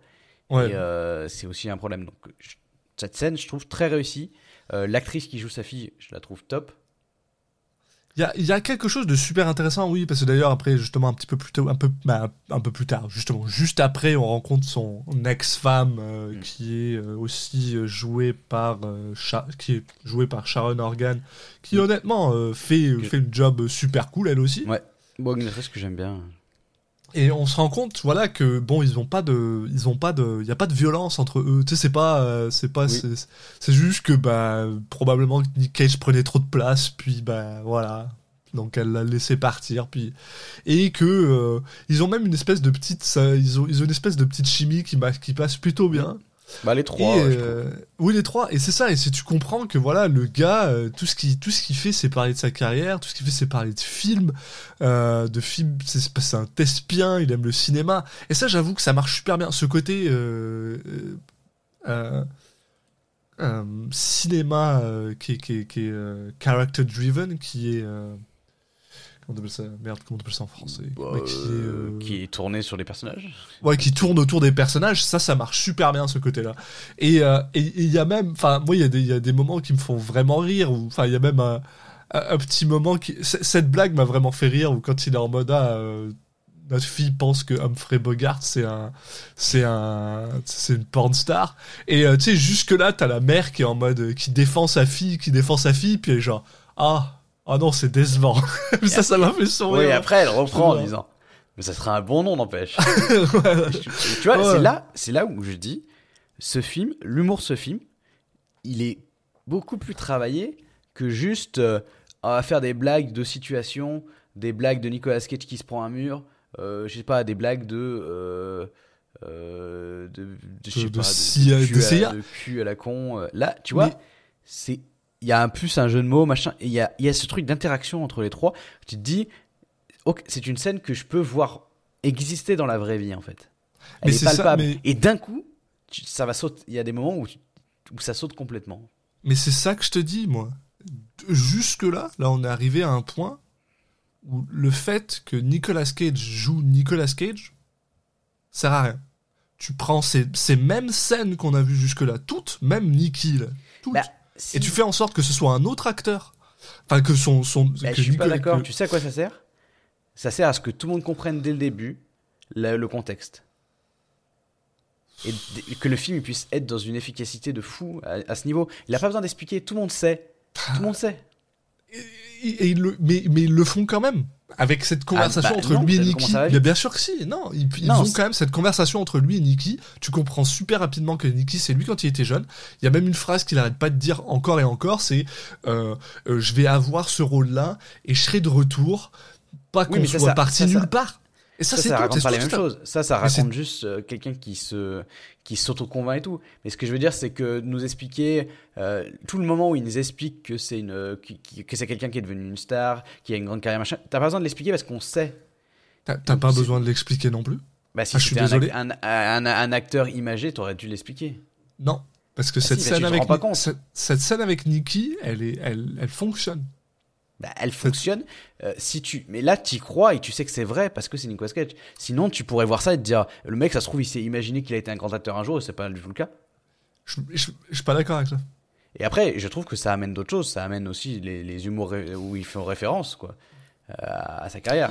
Donc, je suis, moi, je, suis, je, je, vois pas ce point. Moi, je, je suis d'accord que là, vu qu'il joue une, une, une, une version totalement fictionnelle dans une, une cellule familiale totalement fictionnelle, euh, ok, là on, s'écarte tellement de sa vraie vie que il joue un, personnage qui aurait pu être un autre, mais je, pense que ça a un vrai intérêt et je trouve que le film, c'est une de ses qualités, c'est d'être d'avoir un, un- une, une introduction où il donne beaucoup d'infos en peu de temps. Et il commence déjà en fait à donner des infos sur la psyché des gens et de manière assez détaillée, alors qu'un film pour moi, qui aurait dû mettre en place plus de choses dans le détail sur euh, euh, qui est ce personnage, il aurait pris ce temps-là pour faire ça, et du coup, il aurait mis plus tard. Là, je trouve qu'il attaque assez tôt dans le film à mettre des choses intéressantes. Le problème, c'est que euh, ce qui m'intéresse en fait dans le film, c'est aussi ce qui va disparaître à la moitié, on va dire. hein. Mais je, je trouve qu'ils auraient pu faire le film sans. Mais le fait que ça soit le point de départ du film, en tout cas, le scénariste a bien utilisé le truc. Pour autre chose que juste faire des blagues sur Nicolas Cage. Parce que tout le monde. euh, Enfin, que tout le monde a la rêve, quoi. Tu peux pas ne pas avoir la rêve de Nicolas Cage. Et encore plus aux États-Unis. Je suis. Je suis moins d'accord. Je suis, peut-être d'accord avec toi que ça nécessiterait un, poil plus de travail, mais sincèrement, euh, pas tant que ça. Mais bref, en tout cas. euh, C'est comme tu, c'est comme euh, euh, tu, tu, crées, tu fais un film de super-héros, c'est un nouveau super-héros, bah tu dois expliquer son origin story. Tu, crées, tu fais un film euh, de super-héros sur Spider-Man, bah on l'a bien vu. Avant, ils nous refaisaient l'origin story, c'était chiant. Maintenant, ils disent oui, bah c'est Spider-Man, allez. Et on attaque le film. Et bah pour moi, c'est un peu ça la différence. Nicolas Cage Mais- est Spider-Man. Il passe, il, il passe, t'as littéralement, t'as littéralement une scène au début où les gens ils disent ah Nicolas Cage c'est un grand acteur machin, voilà on voit Ouais, le mais- cinéma, on voit le film de Conner, tu sais je veux dire, Ouais, mais ça, c'est ça les- prendrait une scène pour- de, ça juste prendrait une scène de plus là où tu Pour moi, c'est juste euh, ces scènes-là, c'est juste montrer que les personnages, les personnes avec qui il va, il va interagir dans le film, elles ont cette espèce de de relation un peu particulière à lui qui est un peu exagérée et c'est aussi un ressort comique du truc, quoi. Mais même là, enfin, je veux dire, le simple plot te fait comprendre que le gars, il est quand même, il est quand même reconnu parce qu'il y a un gars qui l'embauche pour qu'il soit venu à son anniversaire pour un million de dollars. Bref, on va, je vais, je vais arrêter, Ouais. de, je vais arrêter, je vais, je vais, je vais, ça, ça va être ma, c'est la fin de ma parenthèse là, je vais arrêter de le faire après là. Mais je pense sincèrement que euh, tout ce qu'on a vu jusque là, il y a rien qui ramène à, à Nick Cage vraiment. J'en suis, je- j'en suis vraiment genre convaincu. là. Mais bref, bon, c'est ma fin de ma parenthèse parce que je- sinon je vais la faire jusqu'au bout. Ce sera chiant. Ouais, Donc, euh, donc, là, euh, dernière scène euh, un peu intimiste, justement. On a Nicolas Cage qui, bon. ah non, on n'a pas raconté le piano, du coup. Bah, c'est ça, c'est là. C'est-à-dire qu'en gros, il a, il a en fait une scène où il parle avec son agent qui est joué par Neil Patrick Harris, qui fait juste du Neil Patrick Harris, quoi. Ouais, je Que pas ce qui moi me fait délirer parce que voilà. Et en gros le gars lui dit bah regarde euh, si tu veux euh, t'as- un mec là il, il est prêt à te payer un million de dollars pour euh, te donner pour te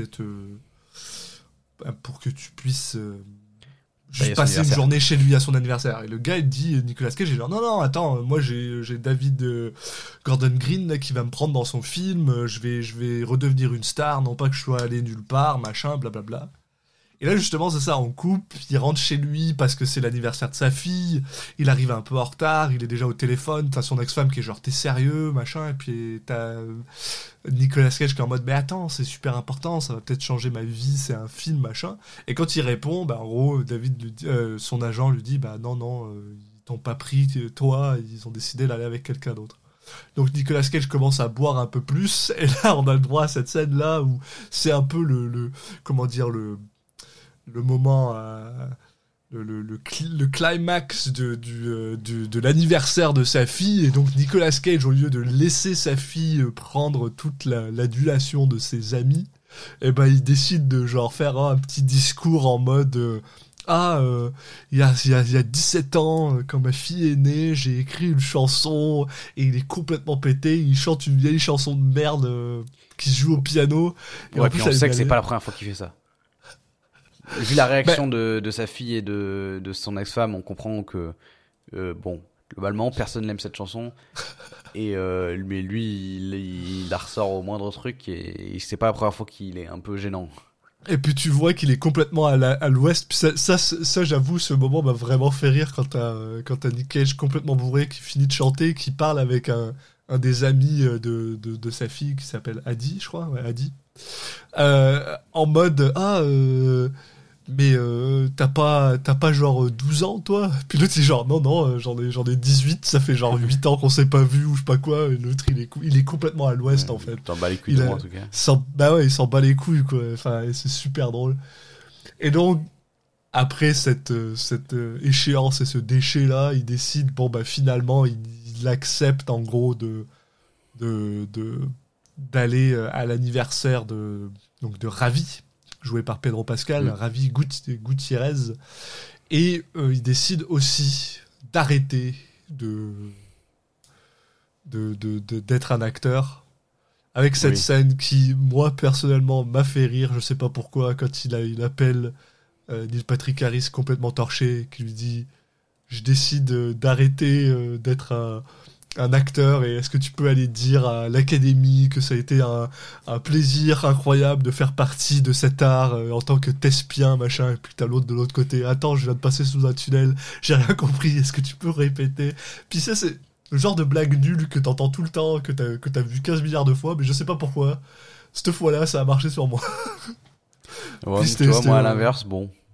Mais c'est parce que c'est juste, c'est juste, je pense, je pense que c'est le côté pompeux de Nicolas Cage qui est en Oui, mode, oui, non, mais euh, voilà, c'est ça le, le ouais. truc, c'est de, c'est que même pour, pour dire ça, tu, non, mais c'est juste que je trouve que bon, on a le moment où ça arrive dans le film, euh, c'est juste une redite de un peu de de l'ambiance ouais. qu'il y avait déjà avant, mais bon, non, mais je comprends que, enfin, on va pas, on va pas non plus commenter chaque chaque Non, blague non. du, Déjà qu'on commence, ça fait un bout de temps qu'on parle, là, on va peut-être commencer à aller un petit peu plus vite. Là.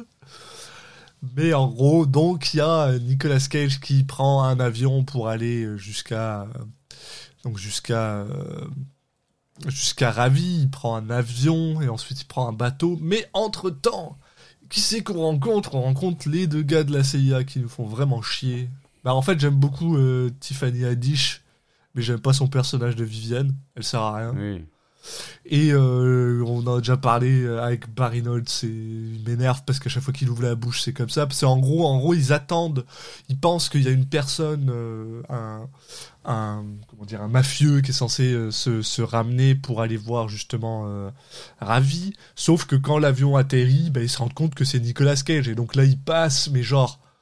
5 minutes à faire des vieilles vannes de merde en mode mais c'est un c'est l'acteur Nicolas Cage ah mais moi j'adore euh, ce film et machin ça, ça Après fait 5 minutes, tu, tu exagères un max. Ah bon? Genre, Pour moi, ça, ça. Elle dit Nicolas Ah, Cage de Moonstruck, et lui il fait bah non, Nicolas Cage de Face Off. Ça m'a saoulé. Ça, c'est pas. Voilà. Oh, moi, je suis un bonhomme. euh, J'aime bien les films d'action. Ouais, mais, mais il m'énerve ce mec, il m'énerve. Alors, sûr, je sais pas, un c'est- personnage qui se prend au sérieux, mais bon. à chaque fois qu'il parle, il m'énerve. Euh, et, et en gros, bah, Tiffany Haddish décide de mettre un, comment on appelle ça, un tracker sur Nicolas Cage euh, pour essayer de trouver, bah, en fait, où est-ce que Ravi va se trouver, et- et- etc. Et là, on a le droit à cette scène qui, j'avoue, moi, m'a fait un peu sourire, où euh, t'as Nicolas Cage qui rencontre Ravi, puisque Ravi est là à l'attendre euh, devant un bateau pour l'emmener sur une île. Sauf que Nicolas Cage comprend rien du tout, il pense que c'est juste un, un, un chauffeur, quoi, en gros. euh. Et donc, du coup, il commence à appeler, euh, il appelle de Neil Patrick Harris en mode Ah, j'espère que Ravi va pas me faire faire des trucs bizarres, machin, alors que t'as l'autre qui est en train de conduire le bateau juste à côté. Ça, j'avoue, c'était amusant. Et, euh, et aussi, tu vois le, le changement de Nicolas Cage qui change de, de personnalité, entre guillemets, où il est. euh, quand- parce que quand ils arrivent sur, euh, sur l'île, justement, t'as Nicolas Cage qui prend euh, le chauffeur à part et qui lui dit Oui, alors euh, Ravi il ressemble à quoi? Parce que moi, je te le dis, si jamais il veut que je fasse tel ou tel truc, ça va être non. Et là, t'as euh, Pedro Pascal qui lui dit Ben, C'est moi, Ravi. Et là, t'as Nicolas Cage qui est en mode Ah, euh, enchanté, euh, bonjour, et qui, tu vois qu'il change un peu de. Moi, j'aime beaucoup ce, ce, ce moment, en fait. Et- encore une fois, c'est pas une vanne, c'est juste dans le. Là, cette fois, dans, la, dans le jeu d'acteur, où il Ouais. dit c'est moi, Ravi. Et là, Nicolas Cage, il change, il fait ok, là, je vais faire truc solennel. Il lui fait un petit salut solennel. Et là, ce qui est drôle, c'est pas ça. Déjà, ça, c'est bon, drôle. Mais ce C'est qui un est peu drôle. plus drôle, c'est euh, Pedro Pascal qui, qui, quand il voit ça, il fait. C'est pas, il dit, ouais, bah ça va, euh, tu crois que je vais tout oublier, machin et tout. Là, il, il se fait, hop, il se redresse sur lui-même. Il lui parle même pas de le- ce qu'il a dit avant. Il fait le même Ouais. salut et il est trop content. Tu, c'est juste ça marche quoi, parce que. Mais- Mais c'est ça, c'est- c'est-à-dire que tu vois vraiment, et, et ça j'avoue que j'ai trouvé ça assez drôle, c'est-à-dire que le moment où t'as Nick Cage qui se rend compte que c'est lui ravi, il, il passe en mode, Acteur. il passe en mode Nicolas Cage, tu vois, il passe Ouais. en mode, ok là maintenant je suis Nicolas Cage, et parce que c'est ça qu'il veut le gars, c'est pour ça qu'il me paye, tu vois. Et ça, ça j'ai trouvé ça, ça j'ai trouvé ça fun. Et euh, ouais, et ouais, et en plus après il y a une petite, une petite discussion entre Ravi et sa, son, son, son quoi, son associé, enfin oui. en gros, euh, sauf que tu comprends en deux secondes que il y a peut-être quelque chose qui se passe entre eux où il est en mode ah il est incroyable, il est, il est encore plus grand que ce que je pensais. euh. Et là on apprend aussi que bah je sais pas si on, non on l'avait appris un peu avant euh, quand euh, quand euh, Neil Patrick Oui. Harris parlait avec lui son assistant que en gros Ravi avait envoyé un un script et euh, que en gros Neil Patrick Harris est en mode ah fous-moi ça à la poubelle on s'en fout Ouais, il a, il a même pas dit à Nicolas Cage que. voilà il ne sait pas et du coup t'as Ravi qui est en mode il, sait, il est un peu stressé parce qu'il sait pas si Nicolas Cage a lu son, son script ou pas et s'il le trouve nul ou pas donc du coup il est euh, il ose pas demander machin Puis c'est ça, ça, ça, j'avoue que c'était- ça j'avoue que c'est le côté un peu drôle du truc aussi c'est à dire que on te présente on connaît pas Ravi du tout on te présente Ravi comme euh, un milliardaire qui a fait son argent euh, en étant un ben ça c'est ce qu'il dit mais le, la Oui. CIA te dit Oui. T'apprends dès le départ que la CIA, ils sont là parce que Ravi est considéré comme un, un, un- Narco- un narcotrafiquant. un- un narcotrafiquant, quoi. Donc tu t'attends à, tu sais, avoir un, un bonhomme, quoi. Un gars, euh, le genre de, tu sais... euh, en plus, en plus ça, ça aide un peu que, justement, dans... euh, dans ce, dans ce, dans ce film-là, Pedro Pascal, son apparence est un petit peu inspirée de... de euh, Merde, comment il s'appelle l'autre là Pa- Pablo Escobar, un petit peu, tu sais, il a la Oui, moustache, bah il a les cheveux un peu longs. euh, Il y a un lien Il y a un lien. Et, et entre du coup, Pedro et- Pascal et Pablo Escobar. Oui, bah, ils, sont, ils, sont du, ils sont du même pays, mais, mais là aussi, il a, Bah, il a les cheveux. joué. Ah oui, bah oui, c'est vrai, oui, oui, joué, J'aime bien.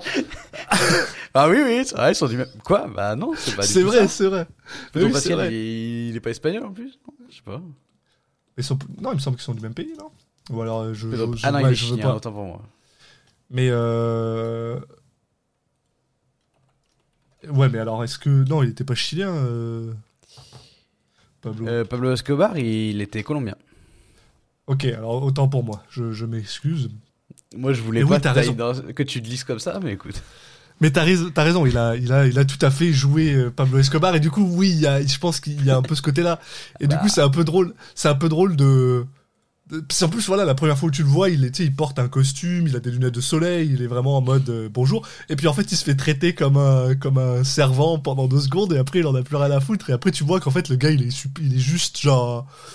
C'est un fanboy quoi, il est juste oh mon dieu c'est Nicolas Cage et, et- et ça j'avoue. Mais voilà, mais c'est ça, c'est les, les deux quand ils sont ensemble à l'écran, je suis désolé, c'est Bah, que ouais. du bonheur, quoi. C'est que du bonheur. Ça, ça, je, ça, je, ça, je peux pas le, je peux. C'est les meilleurs moments. Là, là, de toute façon, faut en profiter, c'est les meilleurs moments du film. Ah ouais, bon, ouais. accélérons quand même un, un petit peu. Vas-y, Euh, vas-y. juste pour dire que, bah, bon, au début, il y a Nicolas Cage, il est pas très chaud d'être ici et il le, il le montre. hein.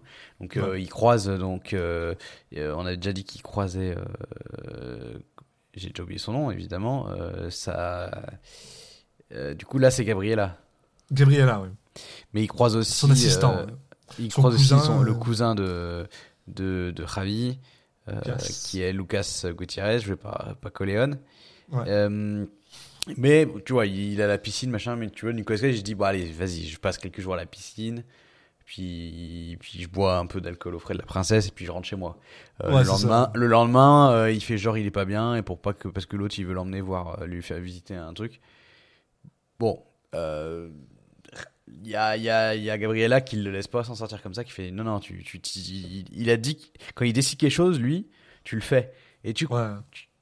là, vu qu'ils t'ont dit que c'était un narcotrafiquant, bah, tu comprends que quand elle dit ça, euh, bon, faut pas trop euh, jouer avec euh, la ligne. Et puis euh, Nicolas Cage, il est au courant, donc tu, bon, et Kyle il y va.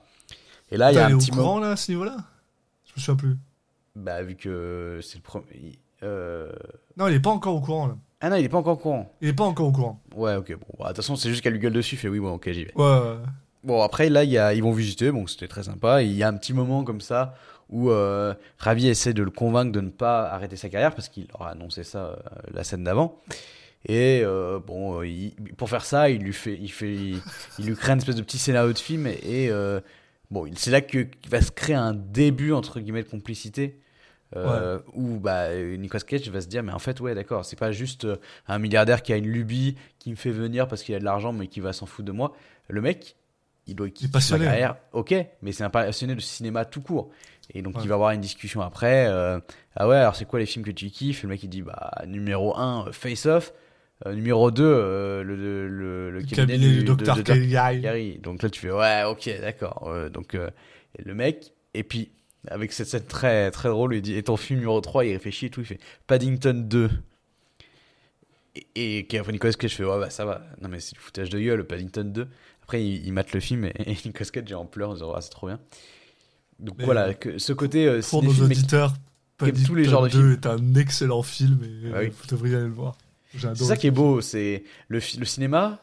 Franchement, si on a envie de te dire, si on te dit le cinéma c'est Face Off, euh, le, Dr- le cabinet de Dr. Caligari et Paddington 2, j'ai envie de dire oui. Oui, oui, oui. Ça, Ça, ça, euh, ça, je suis d'accord avec toi. Là-dessus, oui. C'est à la fois facile comme, euh, comme truc, mais en même temps, voilà, c'est les films sont bien choisis et tout. Il y a un truc euh, qui, qui rend le personnage attachant en fait de Ravi. Ouais. Et donc là, euh, clairement, on est sur le début d'une bromance euh, euh, qui va direct euh, partir. euh, les mecs vont, vont se kiffer de ouf euh, assez, assez, enfin du, du jour au lendemain. Donc euh, là, euh, Ravi lui, lui demande s'il a lu son script. Il lui dit bah euh, quel script? Bon vas-y, donne-le-moi, je vais le lire. Et c'est là où où ils se retrouvent euh, parce que Ravi lui il va aller se coucher, il est trop stressé, machin et tout d'avoir rencontré Nicolas Cage à la machin et Nicolas Cage il dit vas-y, je vais faire une petite soirée, une petite virée en ville pour boire un coup. Je suis vraiment je suis là pour me péter la gueule a priori.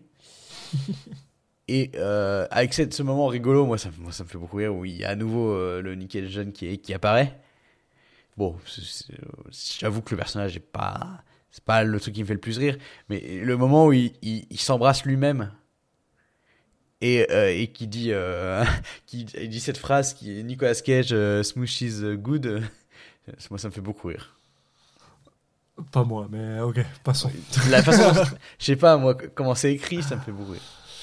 Moi, ça me. Je sais pas, je trouve que c'est- c'est un peu trop sur, sur, le, sur le nez, mais c'est correct. Euh, ouais. Et c'est à ce moment-là où Nicolas Cage se fait, euh, se fait, on a l'impression qu'il va se faire kidnapper. Au début, Ouais. il dit bah attends, vous me kidnappez parce que vous voulez de l'argent, parce que je suis connu, machin et tout. Ils disent non non, c'est euh, nous sommes le FBI, tu es chez un narcotrafiquant, on a besoin de toi pour sauver la princesse, littéralement. Et là, par contre, là, c'est le début des ennuis. Hein, bon, Ouais, parce que, ouais. dé- déjà, je trouve ça, déjà le principe de base du film qui est de dire, euh, sauve cette fille parce qu'elle a le même âge que ta fille, et en plus si tu Ouais. la sauves, du coup ta fille elle te se remettra à t'aimer. Je bah non, ça ne fonctionne pas. Ça ne fonctionne pas du tout. Je veux bien faire semblant pour le film, mais mais le problème c'est qu'ils vont pas juste faire semblant, c'est qu'ils vont le film a l'impression qu'il qu'il croit ce qu'il dit ou enfin Ouais. là là là je trouve c'est un peu euh, Il se prend pour un héros, euh, c'est un peu bizarre. hein. C'est fainéant en fait au niveau du. Et en plus, je Attends, trouve sincèrement que le film aurait été beaucoup plus drôle si juste il l'a sauvée, genre, parce qu'elle est là, puis c'est genre, ah bah ok, allez, viens, on t'emmène. Puis, Ouais, ou un truc un... ou s'il l'avait croisé, ou je sais pas, mais un truc un peu plus travaillé. ouais. Là, euh, pff, ouah, ça, c'est vraiment euh, ceci est le est le- l'objectif du film et le, le scénario. euh, Acceptes-tu ce scénario? Fait oui, allez, Ouais. ouais, c'est parti. C'est ça. Bon. Euh, voilà. voilà. Donc en gros, euh, il lui explique tout ça. Nicolas Cage est en mode non, moi je pense que je suis capable de lire les gens. Je pense pas que Ravi soit méchant. Je déteste cette blague. Tu sais, tu sais pourquoi. Je vais pas en parler, c'est correct. Et et donc il se fait rembarrer à la pour la soirée euh, finale, en gros, qui est l'anniversaire de Ravi, en mode euh, bon bah euh, maintenant passe passe comment on appelle ça fais-toi passer pour pour pour un espion quoi en gros et c'est super nul Mm. et en gros ouais, j'ai- j'aime pas cette scène elle me saoule Euh, où il fait exprès il fait ça il se touche le enfin il met une espèce de de comment on appelle ça de Bah, membrane sur sa main avec de la Un agent tranquillisant, en fait. C'est ça, il se touche le front, du coup, Sans il est en train de tomber dans Parce les vapes, complètement. Bah, en même temps, les mecs du FBI sont vraiment débiles, quoi. Ils prennent un mec très, qui est complètement beurré et ils se disent, bah, tu vas faire la mission maintenant. Bah, non. Ouais. Il fera demain matin, enfin. Demain. Et en gros, là aussi, on a le droit à cette blague, justement, ou ce- cette histoire sur Guarding Tess, où on apprend que Ravi, le père de Ravi et lui, en fait, ils s'entendaient sur rien, sauf sur Guarding Tess, au point où ils se racontaient les, les, les phrases du film, mais il n'y a aucune phrase dans ce film. Il n'y a Moi, je rien, trouve ça c'est très nul. drôle parce que Oh, le film lâche, il est second degré. Et il en fait des caisses sur un film où. En fait, c'est. Il, crée le, la backstory de pourquoi euh, Ravi aime tellement euh, Nicolas Cage. Ah, Mais au lieu de, de faire juste, bah voilà, vraiment le mec que je kiffe le plus, ou de trouver un truc crédible, je trouve qu'ils y vont à fond en, en, en mettant euh, une, une, histoire larmoyante pour, euh, pour donner du, du pathos et, qu'ils y vont à fond euh, et, sur- qui pour ça ils choisissent Guardian Test moi ça me fait beaucoup rire Mais surtout, moi, ce que je trouve absolument incroyable, c'est à quel point euh, Pedro Pascal te le vend. ouais non mais oui Genre, il te le vend en mode comme si c'était vraiment son film préféré, quoi. C'est incroyable. Puis, alors, pour. euh, on va pas vous refaire un, un truc, hein, si vous voulez comprendre pourquoi on considère que ce film est nul, allez juste écouter le, le, le, résumé. Mais surtout, c'est vraiment le côté genre, ah oui, mon père et moi, euh, on s'entendait sur rien, quoi. Mais rien du tout, quoi. Sauf Guarding Test, quoi. Ça, j'avoue que c'est drôle. Et puis justement, en plus, ça, on a le droit donc à Nick Cage qui est en mode, ok, moi je veux rester euh, avec toi. Euh, non pas pour jouer dans ton film, parce que je trouve que ton film il est nul, mais enfin, toi et moi, on va écrire un film ensemble et ça va être le meilleur film de la planète. Et en gros, c'est son excuse pour rester dans le coin, histoire de, sauver la de princesse trouver, de, de, de sauver la princesse, quoi. Et ça coupe. Et on le voit qu'il est dans son lit en train de regarder Guarding Tess, quoi. Puis ça, ça me fait délirer, quoi. Enfin, oui euh, il y a beaucoup trop de moments où il regarde ses propres films par contre c'est ça. Et euh, bon, après, Oh, la voilà. là, la scène d'après c'est euh, c'est c'est euh, du C'est du Pineapple Express, ouais. Ouais non j'aime pas ça j'allais dire Las Vegas Parano c'est ça? Oui Oui, J'ai- euh, toujours un mal à. Je mélange toujours ce- le titre de film avec euh, Living Las Vegas, mais c'est Las Vegas Parano. Hein. bah, Il y a vraiment, euh, il y a vraiment un clin d'œil à ce film. T'as Living, non, t'as Living Las Vegas et t'as Fear and Loathing in Las Vegas. Oui, oui, mais c'est Las Vegas Parano, le film dont je parlais. Le film de, de Thierry Gilliam. Oui, oui, mais en anglais, il s'appelle Fear and Loathing Oui, in Las Vegas. C'est pour ça, c'est pour ça. Mais moi aussi, je les, je les confonds parce que j'ai toujours cru que ce film-là s'appelait juste Loathing in Las Vegas. Et du Mhm. coup, Living Las Vegas et Loathing in Las Vegas, c'est très très proche. Mais du coup, ils se prennent du LSD ensemble, et là, ça part en couille complet. Bon, on va pas vous faire toute la scène, mais Non, ça marche super bien parce que Ça les marche deux très ensemble. euh, c'est en fait là, là franchement, limite t'as l'impression d'être dans une vidéo de youtubeur où t'as deux, deux, deux, deux youtubeurs que t'aimes bien qui se tapent un délire ensemble et tu les regardes juste se taper un délire ensemble, tu fais ok, j'ai été diverti. Ah Ouais, c'est ça, j'avoue. Parce que la chimie, elle, euh, elle fonctionne suffisamment bien. Et ça finit avec Nicolas Cage qui en fait essaye de rentrer dans une pièce que en gros Viviane lui a dit on pense que la fille est là-dedans alors qu'il est complètement pété et à ce moment alors ça j'avoue j'ai beaucoup apprécié le moment de la- le, le film le fait très très bien c'est-à-dire ces moments où Mm. en fait tu sais pas trop si Ravi est actuellement un, un narcotrafiquant ou pas où t'as justement t'as Ravi qui lui dit t'es sûr que tu veux rentrer là-dedans même si ça change tout entre nous et que t'as Nick Cage qui est genre complètement pété qui est genre oui oui et puis quand Ravi ouvre la porte, en fait, c'est juste un endroit où il y a que des props des films de Nicolas Cage.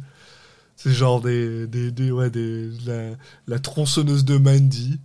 Puis quand je, puis j'étais genre, euh, il y a, il y a- ça m'a vraiment fait poser pendant un moment. J'étais genre, attends, il y a une tronçonneuse dans Mandy. Puis oui, que c'est quand ils se battent ensemble. euh, ils se Il y a le coussin que j'ai chez moi. Ouais, ouais, le, le coussin, euh, les coussins où tu peux. euh, euh, comment on appelle ça là?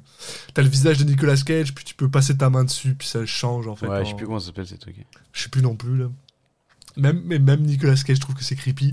Et surtout, un truc qui, moi, me, me tue vraiment, c'est genre une espèce de genre statue slash Madame Tussaud, euh, une statue de cire de Nicolas Cage dans Face Off, avec les armes originales du film, euh, ces, armes en or euh, Springfield euh, plated golden.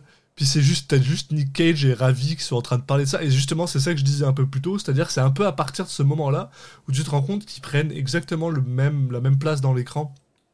Tu le vois Mm. vraiment, là, ils sont devant la, la- la statue, ils sont chacun l'un à côté de l'autre, et ils prennent vraiment la même place. Nick Cage est pas plus grand que lui, y a pas, c'est pas plus. Et c'est- Et t'as même Nick Cage qui est en mode, ah, euh, c'est grotesque. La façon dont il dit grotesque, incroyable.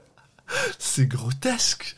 Et euh, combien est-ce que t'as payé pour ça? Et t'as Ravi, il dit ah, 6000 dollars. Et t'as Nick Cage qui est genre je te l'achète pour 20 000. Et t'as Ravi qui est genre non, mais c'est pas à vendre quoi, c'est, c'est juste à moi quoi. Et euh, ouais, ouais, c'est.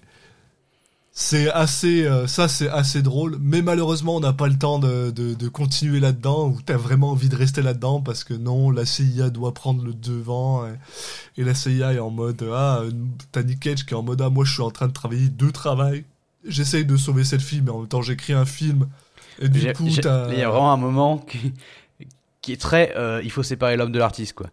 Ouais. Ok, où il dit, Nicolas Cage dit clairement, ok, il a ses mauvais côtés, mais franchement, qu'est-ce qu'il écrit bien Tu dis, ouais.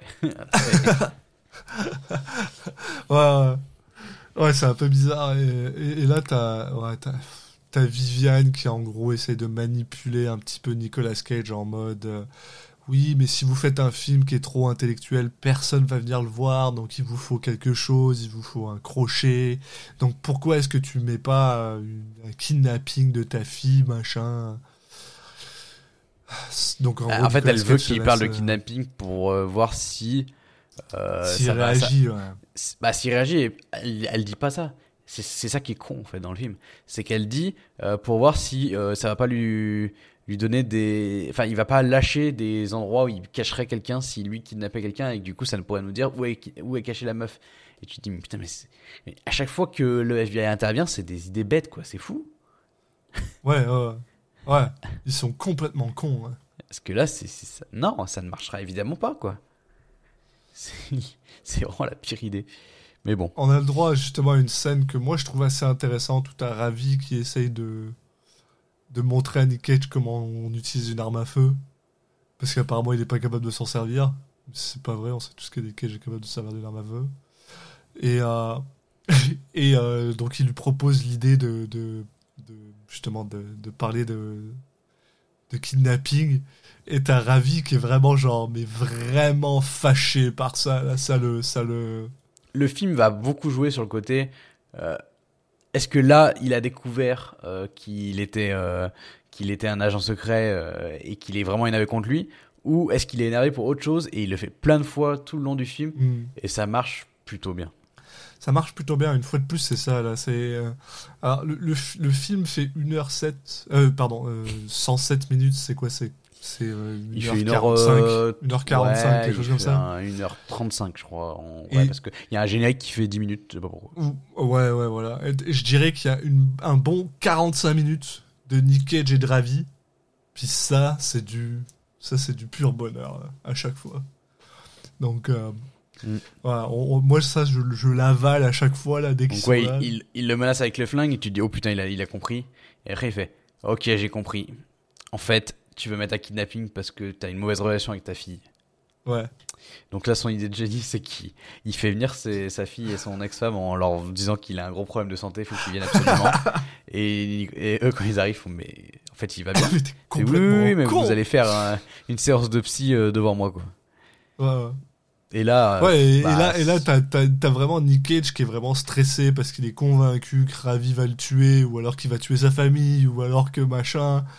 Et euh, ah, bref. Et là, je vois, ouais, t'as une petite discussion entre Nick Cage et sa famille. C'est, c'est, c'est, c'est plutôt gentil et c'est plutôt sympa. Ouais, c'est- encore une fois, c'est- moi, je te dis, c'est c'est limite ça qui m'intéresse. Je trouve que la fille, elle joue bien à nouveau. Ouais. Euh, Il y a des trucs intéressants. Mais voilà.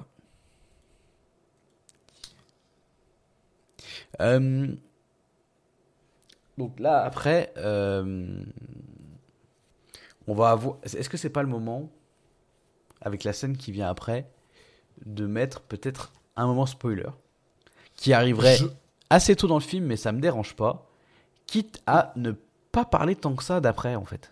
Non, je pense que t'as raison. Je pense qu'on devrait, euh, on va, on- parce qu'en fait, on va, on- ça va aller assez vite là. Et puis on veut pas vous gâcher non plus le, le film, limite. Donc, on va pas forcément euh, passer une demi-heure encore à vous expliquer ce qui se passe après la zone spoiler. Comme ça, on, on reste un peu évasif, on parle un peu, et puis, euh, puis on laisse les gens euh, profiter du, du film. Même, même ceux qui, qui ont envie de se faire spoiler, mais qui ont quand même envie de voir le film, qu'ils aient un peu surprise. Donc, Ouais, même si ça va être dur de pas parler de cette dernière scène. Non, non, mais- bon, c'est. On peut en parler, mais je veux dire, pas tout décrire. Faut pas raconter non, toutes les non, blagues. Quoi. Voilà.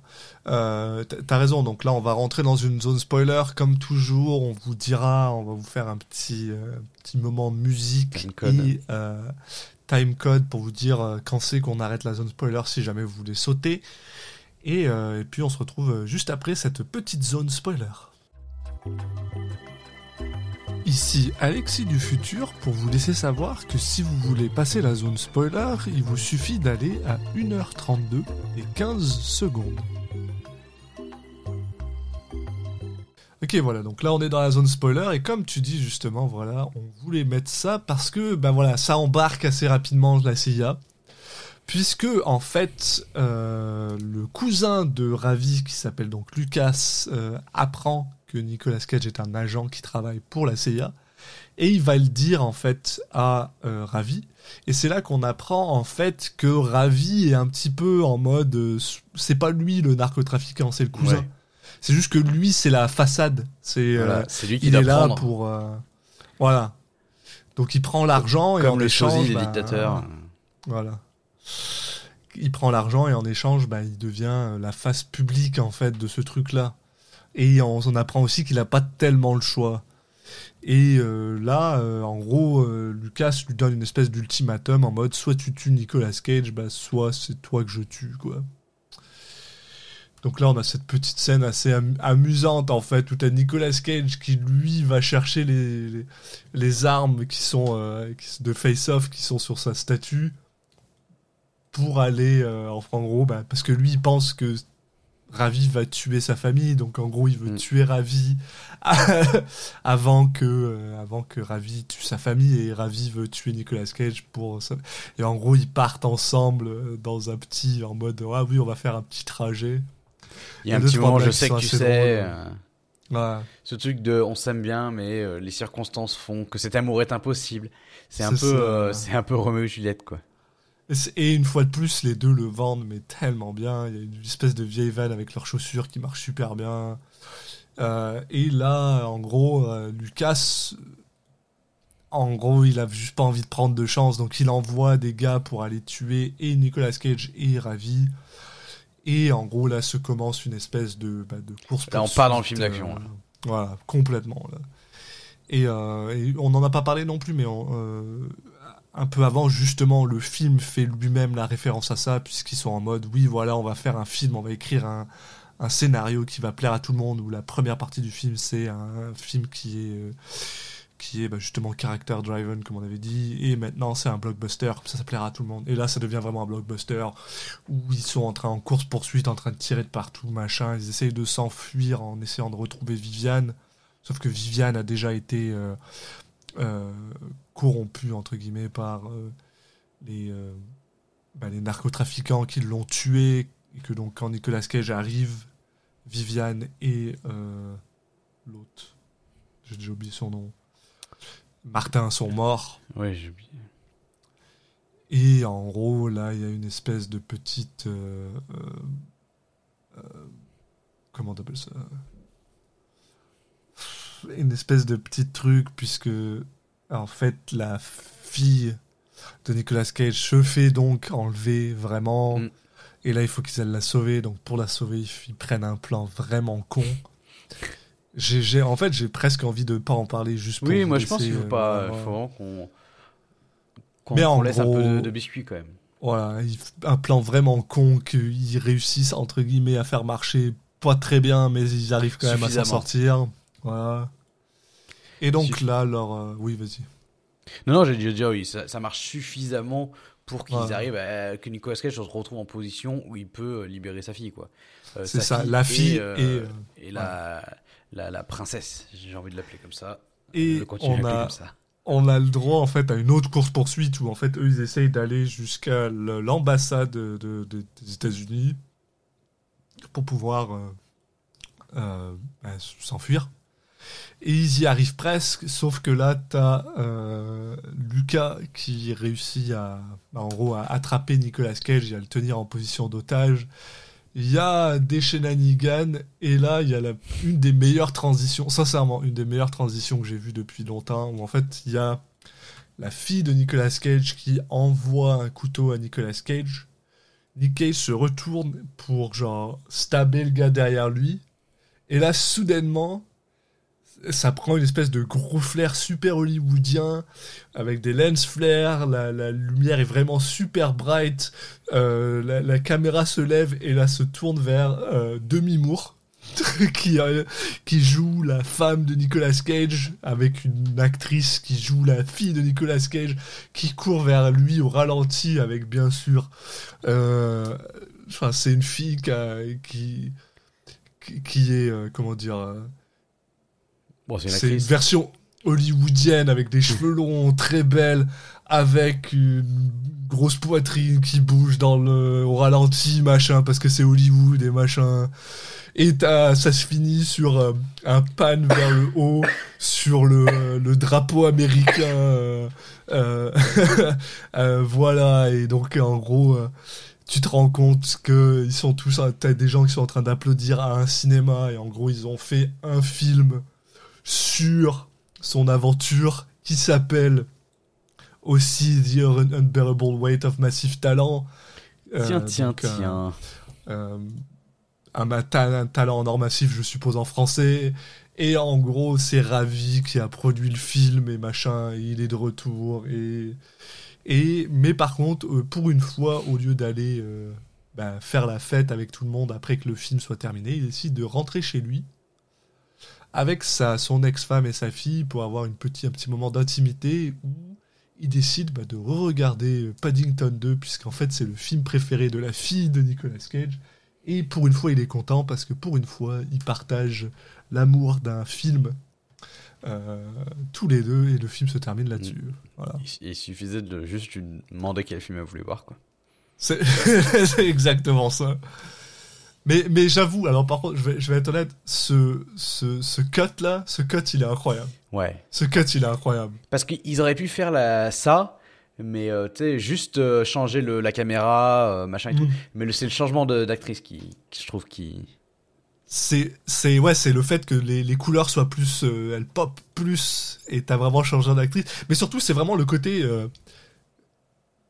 c'est seamless. C'est-à-dire que t'as vraiment Nicolas Oui. Cage qui se retourne pour, pour mettre un coup de couteau dans le gars, et quand il retire le couteau, bah hop, ça y est, t'es dans le film, dans le film. Et ça, ça j'ai trouvé ça, enfin, c'est, Ouais, puis c'est mettre un peu d'absurde dans un film qui ne l'était pas vraiment. Et Ouais. ça fait, voilà. ça- C'est là où je trouve que le film, euh, il mélange quand même pas mal de types d'humour différents. Oui, voilà. Donc, euh, bah, pour les gens qui étaient euh, dans la zone spoiler, bon retour. De retour après la zone spoiler. Et donc voilà, on a fini un talent en or massif de euh, Tom Gormican, Gormican. Et euh, ben, dans les faits, je pense qu'on en a quand même déjà assez parlé. On a, on a l'opinion de, Julien et de moi-même. Et même si on s'entend que sur les deux, c'est probablement moi qui suis un peu plus... Euh, je, n'ai pas envie d'utiliser le mot déçu, mais peut-être un peu plus embêté par le film, on va dire. Ça reste Ah, quand on même dira un que j'ai eu une. euh, une expérience différente. Ouais, enfin que j'ai eu le, le deuxième visionnage m'a permis de me réconcilier en fait. Voilà, j'ai une réconciliation. Ouais, une réconciliation. hein. Et tant mieux, je suis content. Même si je dis pas que c'est exceptionnel, hein. Non, mais j'aime bien que le film fasse des. Je trouve qu'il il tombe pas dans la facilité de certaines comédies euh, pour tout un pan. Voilà. Et ça, rien que ça, euh, sans dire que je, me suis pas plié en deux non plus, mais rien que ça, je me dis ok. Et au final, si tu te dis, euh, pour moi, si on me dit voilà, on doit faire une, un- une- une comédie sur euh, le, la carrière Nicolas Cage et qu'on me dit c'est ça le résultat, je dis ok, je ça aurait pu être vraiment pire. Voilà, c'est pas si mal comparé à dans toutes les, les, directions dans lesquelles ça aurait pu partir. quoi. Je- on aurait pu se retrouver avec un, Mm. un bien moins bon film. Et en même temps, euh, on n'était pas si loin d'un meilleur film si on avait cut un peu les, le- la, la partie qui nous plaît pas. Mais bon, ça après. Voilà. Bon. Et sur Nicolas Cage, du coup. Et sur Nicolas Cage. Je pense qu'on va pas être totalement d'accord non plus, du coup. Ah bon? Bah, je sais pas, j'ai l'impression que t'étais assez critique de sa performance. Alors, non, non, non, mais c'est alors, alors euh, une fois de plus, c'est-à-dire que une fois de plus, je ne pense pas que ce soit de sa faute. Dans le sens où j'ai vraiment l'impression que c'est on lui a demandé d'en faire des caisses. Donc, donc, euh, dans le mode il en fait des caisses, il en fait des caisses. Il, euh, il délivre ce qu'on lui a demandé, ça j'en suis convaincu. Et j'irais même jusqu'à dire que dans les moments plus calmes, où il est plus justement posé, où il joue ce gars vraiment euh, imbu de lui-même, eh ben il le fait super bien. J'ai beaucoup de mal avec Nicky parce que Nicky c'est vraiment, c'est vraiment, euh, mais c'est le scénario qui veut ça. C'est lui ont demandé, vas-y, euh, sois complètement taré quoi. Et ça, ça, ça, m'emmerde. Mais lui, lui, il y a rien à dire sur lui, honnêtement. Il est, il- en plus, il est, enfin, c'est quand même assez fou parce que je trouve que c'est un film. Au final, même si on aime beaucoup moins le côté hollywoodien de la fin, c'est un film qui lui donne vraiment beaucoup à faire d'un point de vue physique, d'un point de vue euh, ac- acting pur et simple, d'un point de vue, euh, c'est parce qu'on a vu, on a vu, on a vu Nick Cage énervé, on a vu Nick Cage triste, on a vu Nick Cage, euh, euh, mais c'est rare qu'on ait vu Nick Cage mélancolique. C'est rare qu'on ait vu Nick Cage gavé, enfin tu sais en mode déprimé presque. Et là, on l'a vu. Là, c'est un film dans lequel il passe par vraiment beaucoup de, de, de, de, de trucs, quoi. Et euh, au final, je trouve que sa performance, elle est quand même là. Mais euh, moi, je suis juste moins content à propos du, du- du- de, de ce qu'on lui a demandé de jouer. Mais par contre, euh, il s'est clairement donné à 100%. Même, même au début, là, tu sais, quand on parlait de, de, de- Quand il parle avec David Gordon Green et qu'en gros, Oui. il surjoue sa ligne. là. Mais c'est ce qu'on lui a demandé. On lui a demandé de la surjouer, sa ligne. Mais. mais moi, j'aurais aimé plus de nuances. Mais j'aurais aimé plus de nuances dans le scénario. Pas forcément dans sa performance. Donc, euh, non, non, je pense qu'on a quand même une belle. C'est une opinion assez similaire sur, sur, sur ce qu'il a fait. Ok, bah moi je trouve pas qu'il surjoue. Euh, Il y a quelques, en, en dehors de quelques fois, mais c'est ce qui est demandé et je trouve que c'est pas, c'est pas un problème pour le film. Mais globalement, moi je trouve ça. En fait, il y a des moments où il surjoue juste parce qu'il il réénacte, euh, il refait des moments où il surjoue à l'époque. Et la différence, c'est peut-être que moi, j'ai, moi, j'ai toujours euh, plus été de la team. euh, bah, Nicolas Cage, il est vraiment pas parfait. Il y a plein de moments où je trouve qu'il surjoue. Et c'est vrai que j'ai plus souvent, dans l'histoire de Citizen Cage, fait des remarques là-dessus. J'ai l'impression. Et peut-être que c'est ça qui fait que là, ça me choque moins. Peut-être. qu'à l'inverse, il y a un peu ce, cette contradiction qui, qui n'en est pas une. Euh, mais moi, je, je trouve que ouais, le fait qu'il qu'il doit jouer beaucoup de choses différentes dans le film, euh, parce qu'il joue lui-même à différents moments, parce qu'il il, il joue, enfin il y a différentes couches. Il y a lui, il y a lui qui se joue lui-même euh, pour euh, jouer le- la star. Il y a euh, lui qui, qui doit jouer euh, un espion, euh, en même temps doit le cacher. Enfin bon, il y a plein de couches de, de, qui permettent d'avoir des différentes façons de jouer la même chose. Et je trouve Ouais. que ça marche bien. À chaque fois, on, on arrive à décomposer, on comprend à quel, euh, dans quelle strate il est. Et ça, ça, ça je trouve ça, ça fonctionne très bien. Et euh, juste, euh, je trouve, c'est con, mais je, juste, je trouve agréable à, de le voir euh, déclamer son texte. Peut-être Ouais. juste la base de, du, du- dire du cinéma, enfin de la le fait de jouer la comédie. Juste les. Et on revient encore une fois et toujours à ce qu'on a dit 15 000 fois, mais bon voilà, euh, l'alchimie avec Pedro Pascal, juste le fait de, ok, moi c'est un film où je kiffe juste euh, voir ces deux personnes euh, lire leur texte, quoi, euh, et Ouais. jouer leur texte. Et, et ouais, et je trouve que. ah, on l'a déjà dit plusieurs fois aussi, ça, euh, que Nicolas Cage, euh, on aimait bien le voir aussi évoluer dans des, dans des films comiques. Et ça faisait longtemps qu'on l'avait pas vu. euh, Après, il y, a des- y, y a films qui sont plus ou moins comiques. Hein.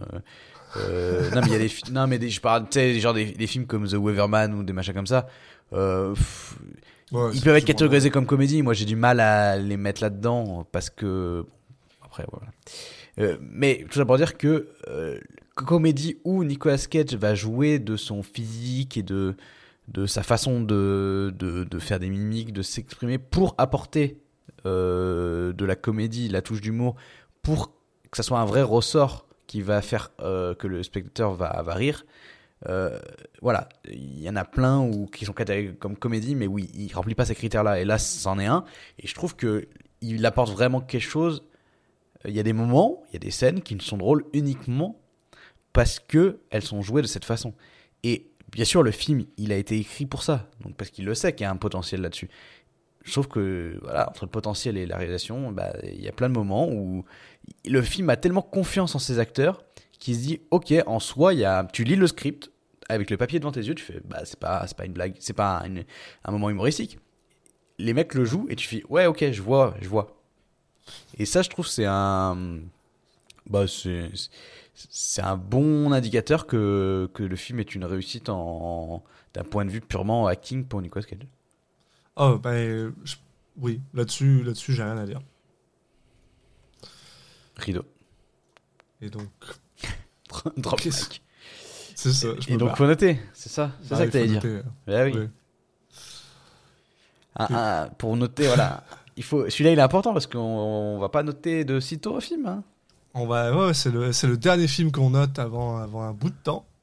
Euh, parce que le prochain film de Nicolas Cage ne sort que en mars 2023 et on a décidé quand même de laisser un peu de temps avant de, de, de, de faire un- une review ou de faire un- pour que les gens puissent regarder le film euh, avant qu'on en parle. Donc euh, ouais ouais, euh, c'est c'est non seulement c'est le dernier, c'est la dernière notation de, de, de bah, pour nous de 2022 puisqu'on Oui. enregistre en 2022. Pour les gens, Pour les gens, non, vous allez la voir en janvier, normalement. Mais, euh, mais euh, voilà, mais en plus, c'est c'est peut-être peut-être euh, la, la dernière notation avant un. Bah non, pas peut-être, en fait, c'est la notation avec un, un bon bout de temps. ah, dans l'attention d'un film, après on sait pas, il peut se passer des choses. Oui, oui, il peut se passer d'autres choses, là. On a peut-être des choses qui s'en viennent. Mais oui, donc tout ça pour arrête de essayer de gagner du temps. La folie. La folie, elle est quand même. Pas facile Elle, à- est, elle est pas facile parce que, parce que toute la folie de Nick Cage est pas mal dans Nicky. Euh, et Nicky, il est là 5 minutes, quoi. Donc. Bah, euh, Pas que. Une grosse partie, quoi. Et il y a aussi le LSD, ouais, qui joue un peu. hein. Ouais, et puis le fait de quand il doit jouer la star. Tu vois, il y a ce truc où dit, Oui, je joue une personne qui est en représentation, en représentation euh, constante. Je sais pas si le terme folie est pas forcément le bon, mais ce côté, bah, l'espièglerie de Nicolas Ouais, Cage. non, mais et quand il force un peu, ouais, non, mais moi je pense, en tout cas, je pense que c'est quand même, c'est quand même bien là, là. Tu sais, je veux dire. Moi, je vais lui mettre un moi, il 7. est- Ah bah tu vois, moi je serais parti pour un 8, donc si tu mets Ah un ouais. 7,5, je suis content. Non, non, pour moi, elle est quand même là, mais c'est juste que tu sais, je veux pas, je Bah. veux pas. euh, Tu vois, je vois un The Crude où on avait mis 7. Et je me dis, c'est un peu dans ce délire-là, tu sais, film d'animation où t'as de la folie sans que ça soit euh, des, juste des gens qui hurlent ou je sais pas quoi. Je sais pas. Ouais, mais mais il y a En quand même temps, du gars un qui sept- hurle, sept- tu sais. 7,5 Moi, un 7,5, ça me va bien, Allez, parce que tu sept. sais, c'est quand même des choses comme. euh, Ouais, non, mais c'est vrai. c'est vrai. C'est un peu en dessous de The Wicker Man, quoi, donc voilà, ça me va Oui. bien. 7,5, c'est Et bien. puis pour cette performance, ben, je dirais que c'est quand même une performance. euh, c'est une très belle performance en fait. J'en suis très Euh, content. euh, alors, comme toujours, notre meilleure performance par Nicolas Cage chez Living Las Vegas, qu'on a mis un 9,75 sur 10. Euh, moi, j'y mettrais au Bah. moins un 9. Dernièrement, on avait mis 9 à Willy Wonderland. Ouais. Et on avait mis 9,25 à Pig. Moi, j'ai plutôt envie de mettre 9,25 que 9. Je, je, je, je dirais que c'est un peu en dessous de Pig, moi. Ben, je sais, là-dessus, on avait. on a- si- S'il fallait parler d'un désaccord sur le Pig, on avait un léger désaccord sur le, C'est ça. sur le niveau auquel on mettait. Donc après, moi, je suis, je suis OK pour mettre, euh, pour mettre, euh, pour mettre 9. hein. Moi, je, suis, pas- je pense que 9, mais puis surtout 9, c'est très très bien là. Oui, voilà. Alors, mais on de- peut me battre pour 0,25 points. C'est- quand même très très drôle, je trouve, parce qu'au final. Dernièrement, il est donc- sur une, une série. Euh, oui, d'une très bonne série. Euh, Bah, sur les surtout 5 pour derniers films, pire note, c'était 8 euh, le- sur Prisoner of the Ghostland. Donc. Ouais. Bon, Puis, avant, on puis alors, ce que je trouve, ce que je trouve assez drôle, c'est qu'au final, donc voilà, ça y est, bon, euh, si vous nous avez écouté depuis le premier épisode, bah déjà bravo à vous parce que vous, bah, vous êtes autant euh, Ouais, fous que courageux nous, que nous. merci. Euh, oui, courageux, c'est un autre mot qu'on peut utiliser. Ouais, Euh, c'est- Les deux marches. mais surtout, ce qui est quand même assez intéressant, c'est que dans tous les films qu'on a vus, et on en a vu 98, ou on en a, on en a noté 98 en tout cas, voilà, on n'a pas de 10 sur 10 nulle part, ni dans la folie, ni sur la performance. On a Ouais. un 9,75 ici et un 9,75 sur la folie, il me semble aussi. hein. La carrière n'est pas finie. Euh, la carrière n'est pas finie, non, mais c'est- c'est-à-dire qu'on n'a pas de baseline sur c'est quoi un 10 euh, en tout cas ici, ou alors c'est juste qu'on n'a pas voulu le donner. C'est peut-être plus Bah, je pense qu'on n'a pas voulu le donner parce qu'on veut toujours rester ouvert. Voilà. Après, sinon, on se retrouve euh, à mettre un 10,5, euh, on, sera, ça en aura l'air con, quoi. Bah, pas forcément, parce que après c'est notre base. Si c'est meilleur, c'est meilleur. Mais tu sais, Ouais, mais comment tu fais que- pour mettre plus que 10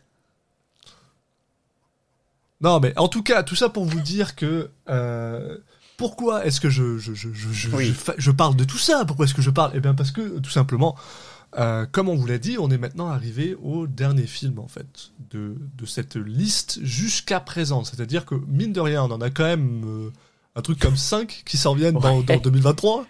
Donc le gars, il est quand même occupé. Donc, mais on va très clairement faire beaucoup moins d'épisodes euh, par année. 7 Donc voilà, on- si on a, mais ça, ça veut dire que si on a de la chance, on va peut-être pouvoir faire 5 ou 6 épisodes l'année prochaine. Ouah, ça me paraît déjà beaucoup. Donc, entre-temps, on va euh, déjà, bah, la prochaine fois, donc dans deux semaines, on va quand même vous faire un petit épisode, et on va vous faire un épisode sur, bah, en fait, tout simplement une...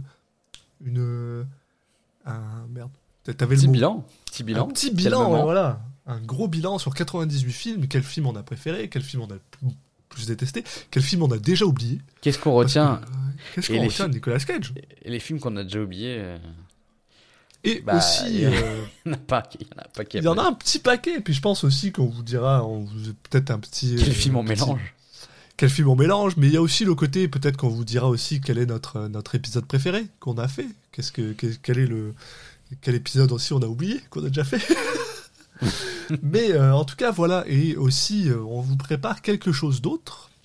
Donc euh, restez restez accrochés à nos. Bon, on en a déjà parlé, hein, écoute. On peut... Oui mais je, je le rappelle. Oui, oui, non, mais on peut en dire un peu plus, je pense. Tu penses qu'on peut Ah, Allez vu qu'on l'a fait la dernière fois, je me dis que. allez. Non, bah, ça, j'ai toujours un podcast hein, qui parlera toujours de cinéma. Voilà. Mais euh, on va essayer de s'ouvrir un peu plus euh, les horizons que de parler que de Nicolas Cage. On va euh, changer un peu plus, varier un peu plus les plaisirs, euh, puisque euh, on va lancer un podcast qui s'appelle Pour le meilleur et pour le pire, dont le concept est assez simple, mais surtout est une énorme excuse pour parler de, cinéastes qu'on a envie de par- dont on a envie de parler, c'est euh, de prendre le meilleur et le pire film d'un réalisateur, acteur, actrice, réalisatrice, scénariste, musicien, musicienne, Musicien, oui, tout- tous, les métiers liés au cinéma, ça, tout est possible. Euh, cascadeur, je sais pas, tout, est possible. Ça, c'est- cascadeur, ce serait cool, tiens, tu Bah vois, oui, on n'avait pas parlé, sûr, ça serait super sûr, cool. Tout est possible. Ouais. Et euh, de- voilà, tu parlais de euh, ce qui est voté comme le meilleur et le pire film. euh, on prend comme base IMDb, mais en vrai, euh, on parle beaucoup des films qu'il y a entre ces deux-là.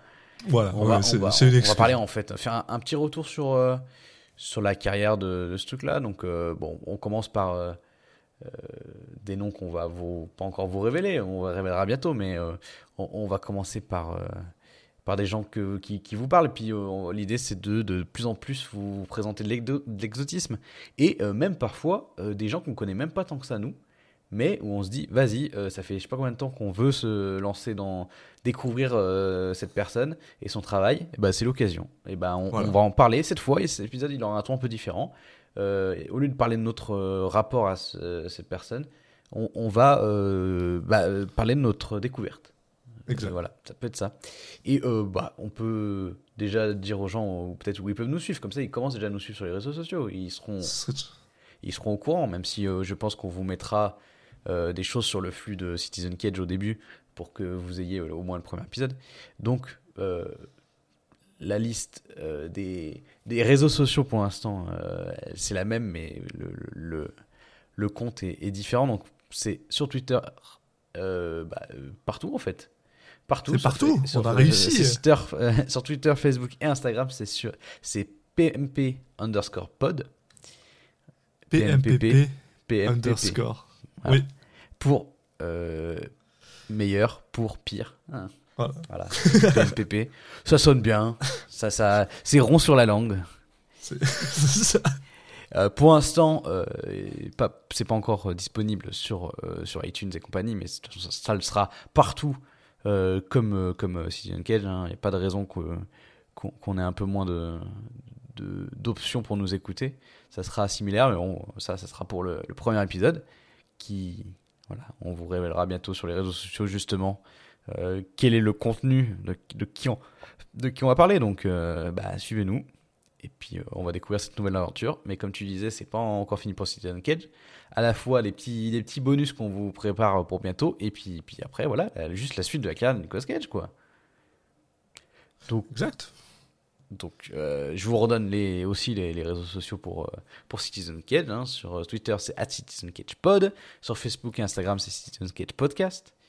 Et puis, comme ça, euh, si jamais vous nous oubliez un petit peu, ça vous permettra de dire Ah oui, attends, oula, il ressort un épisode. Ah bah vas-y, euh, je, je, je veux pas le louper, quoi. C'est un, ceci est un événement. Ceci est un événement. Mais ce sera en plus, quand on sortira un épisode sur Nicolas Cage, ce sera un événement. Oui. Donc ne l'oubliez pas et et puis ben Ah, merci de nous avoir écoutés. euh, merci de nous avoir écoutés et on vous dit à la prochaine en tout cas. Ouais. En tout cas pour un bilan. Voilà, déjà, déjà, commençons par ça.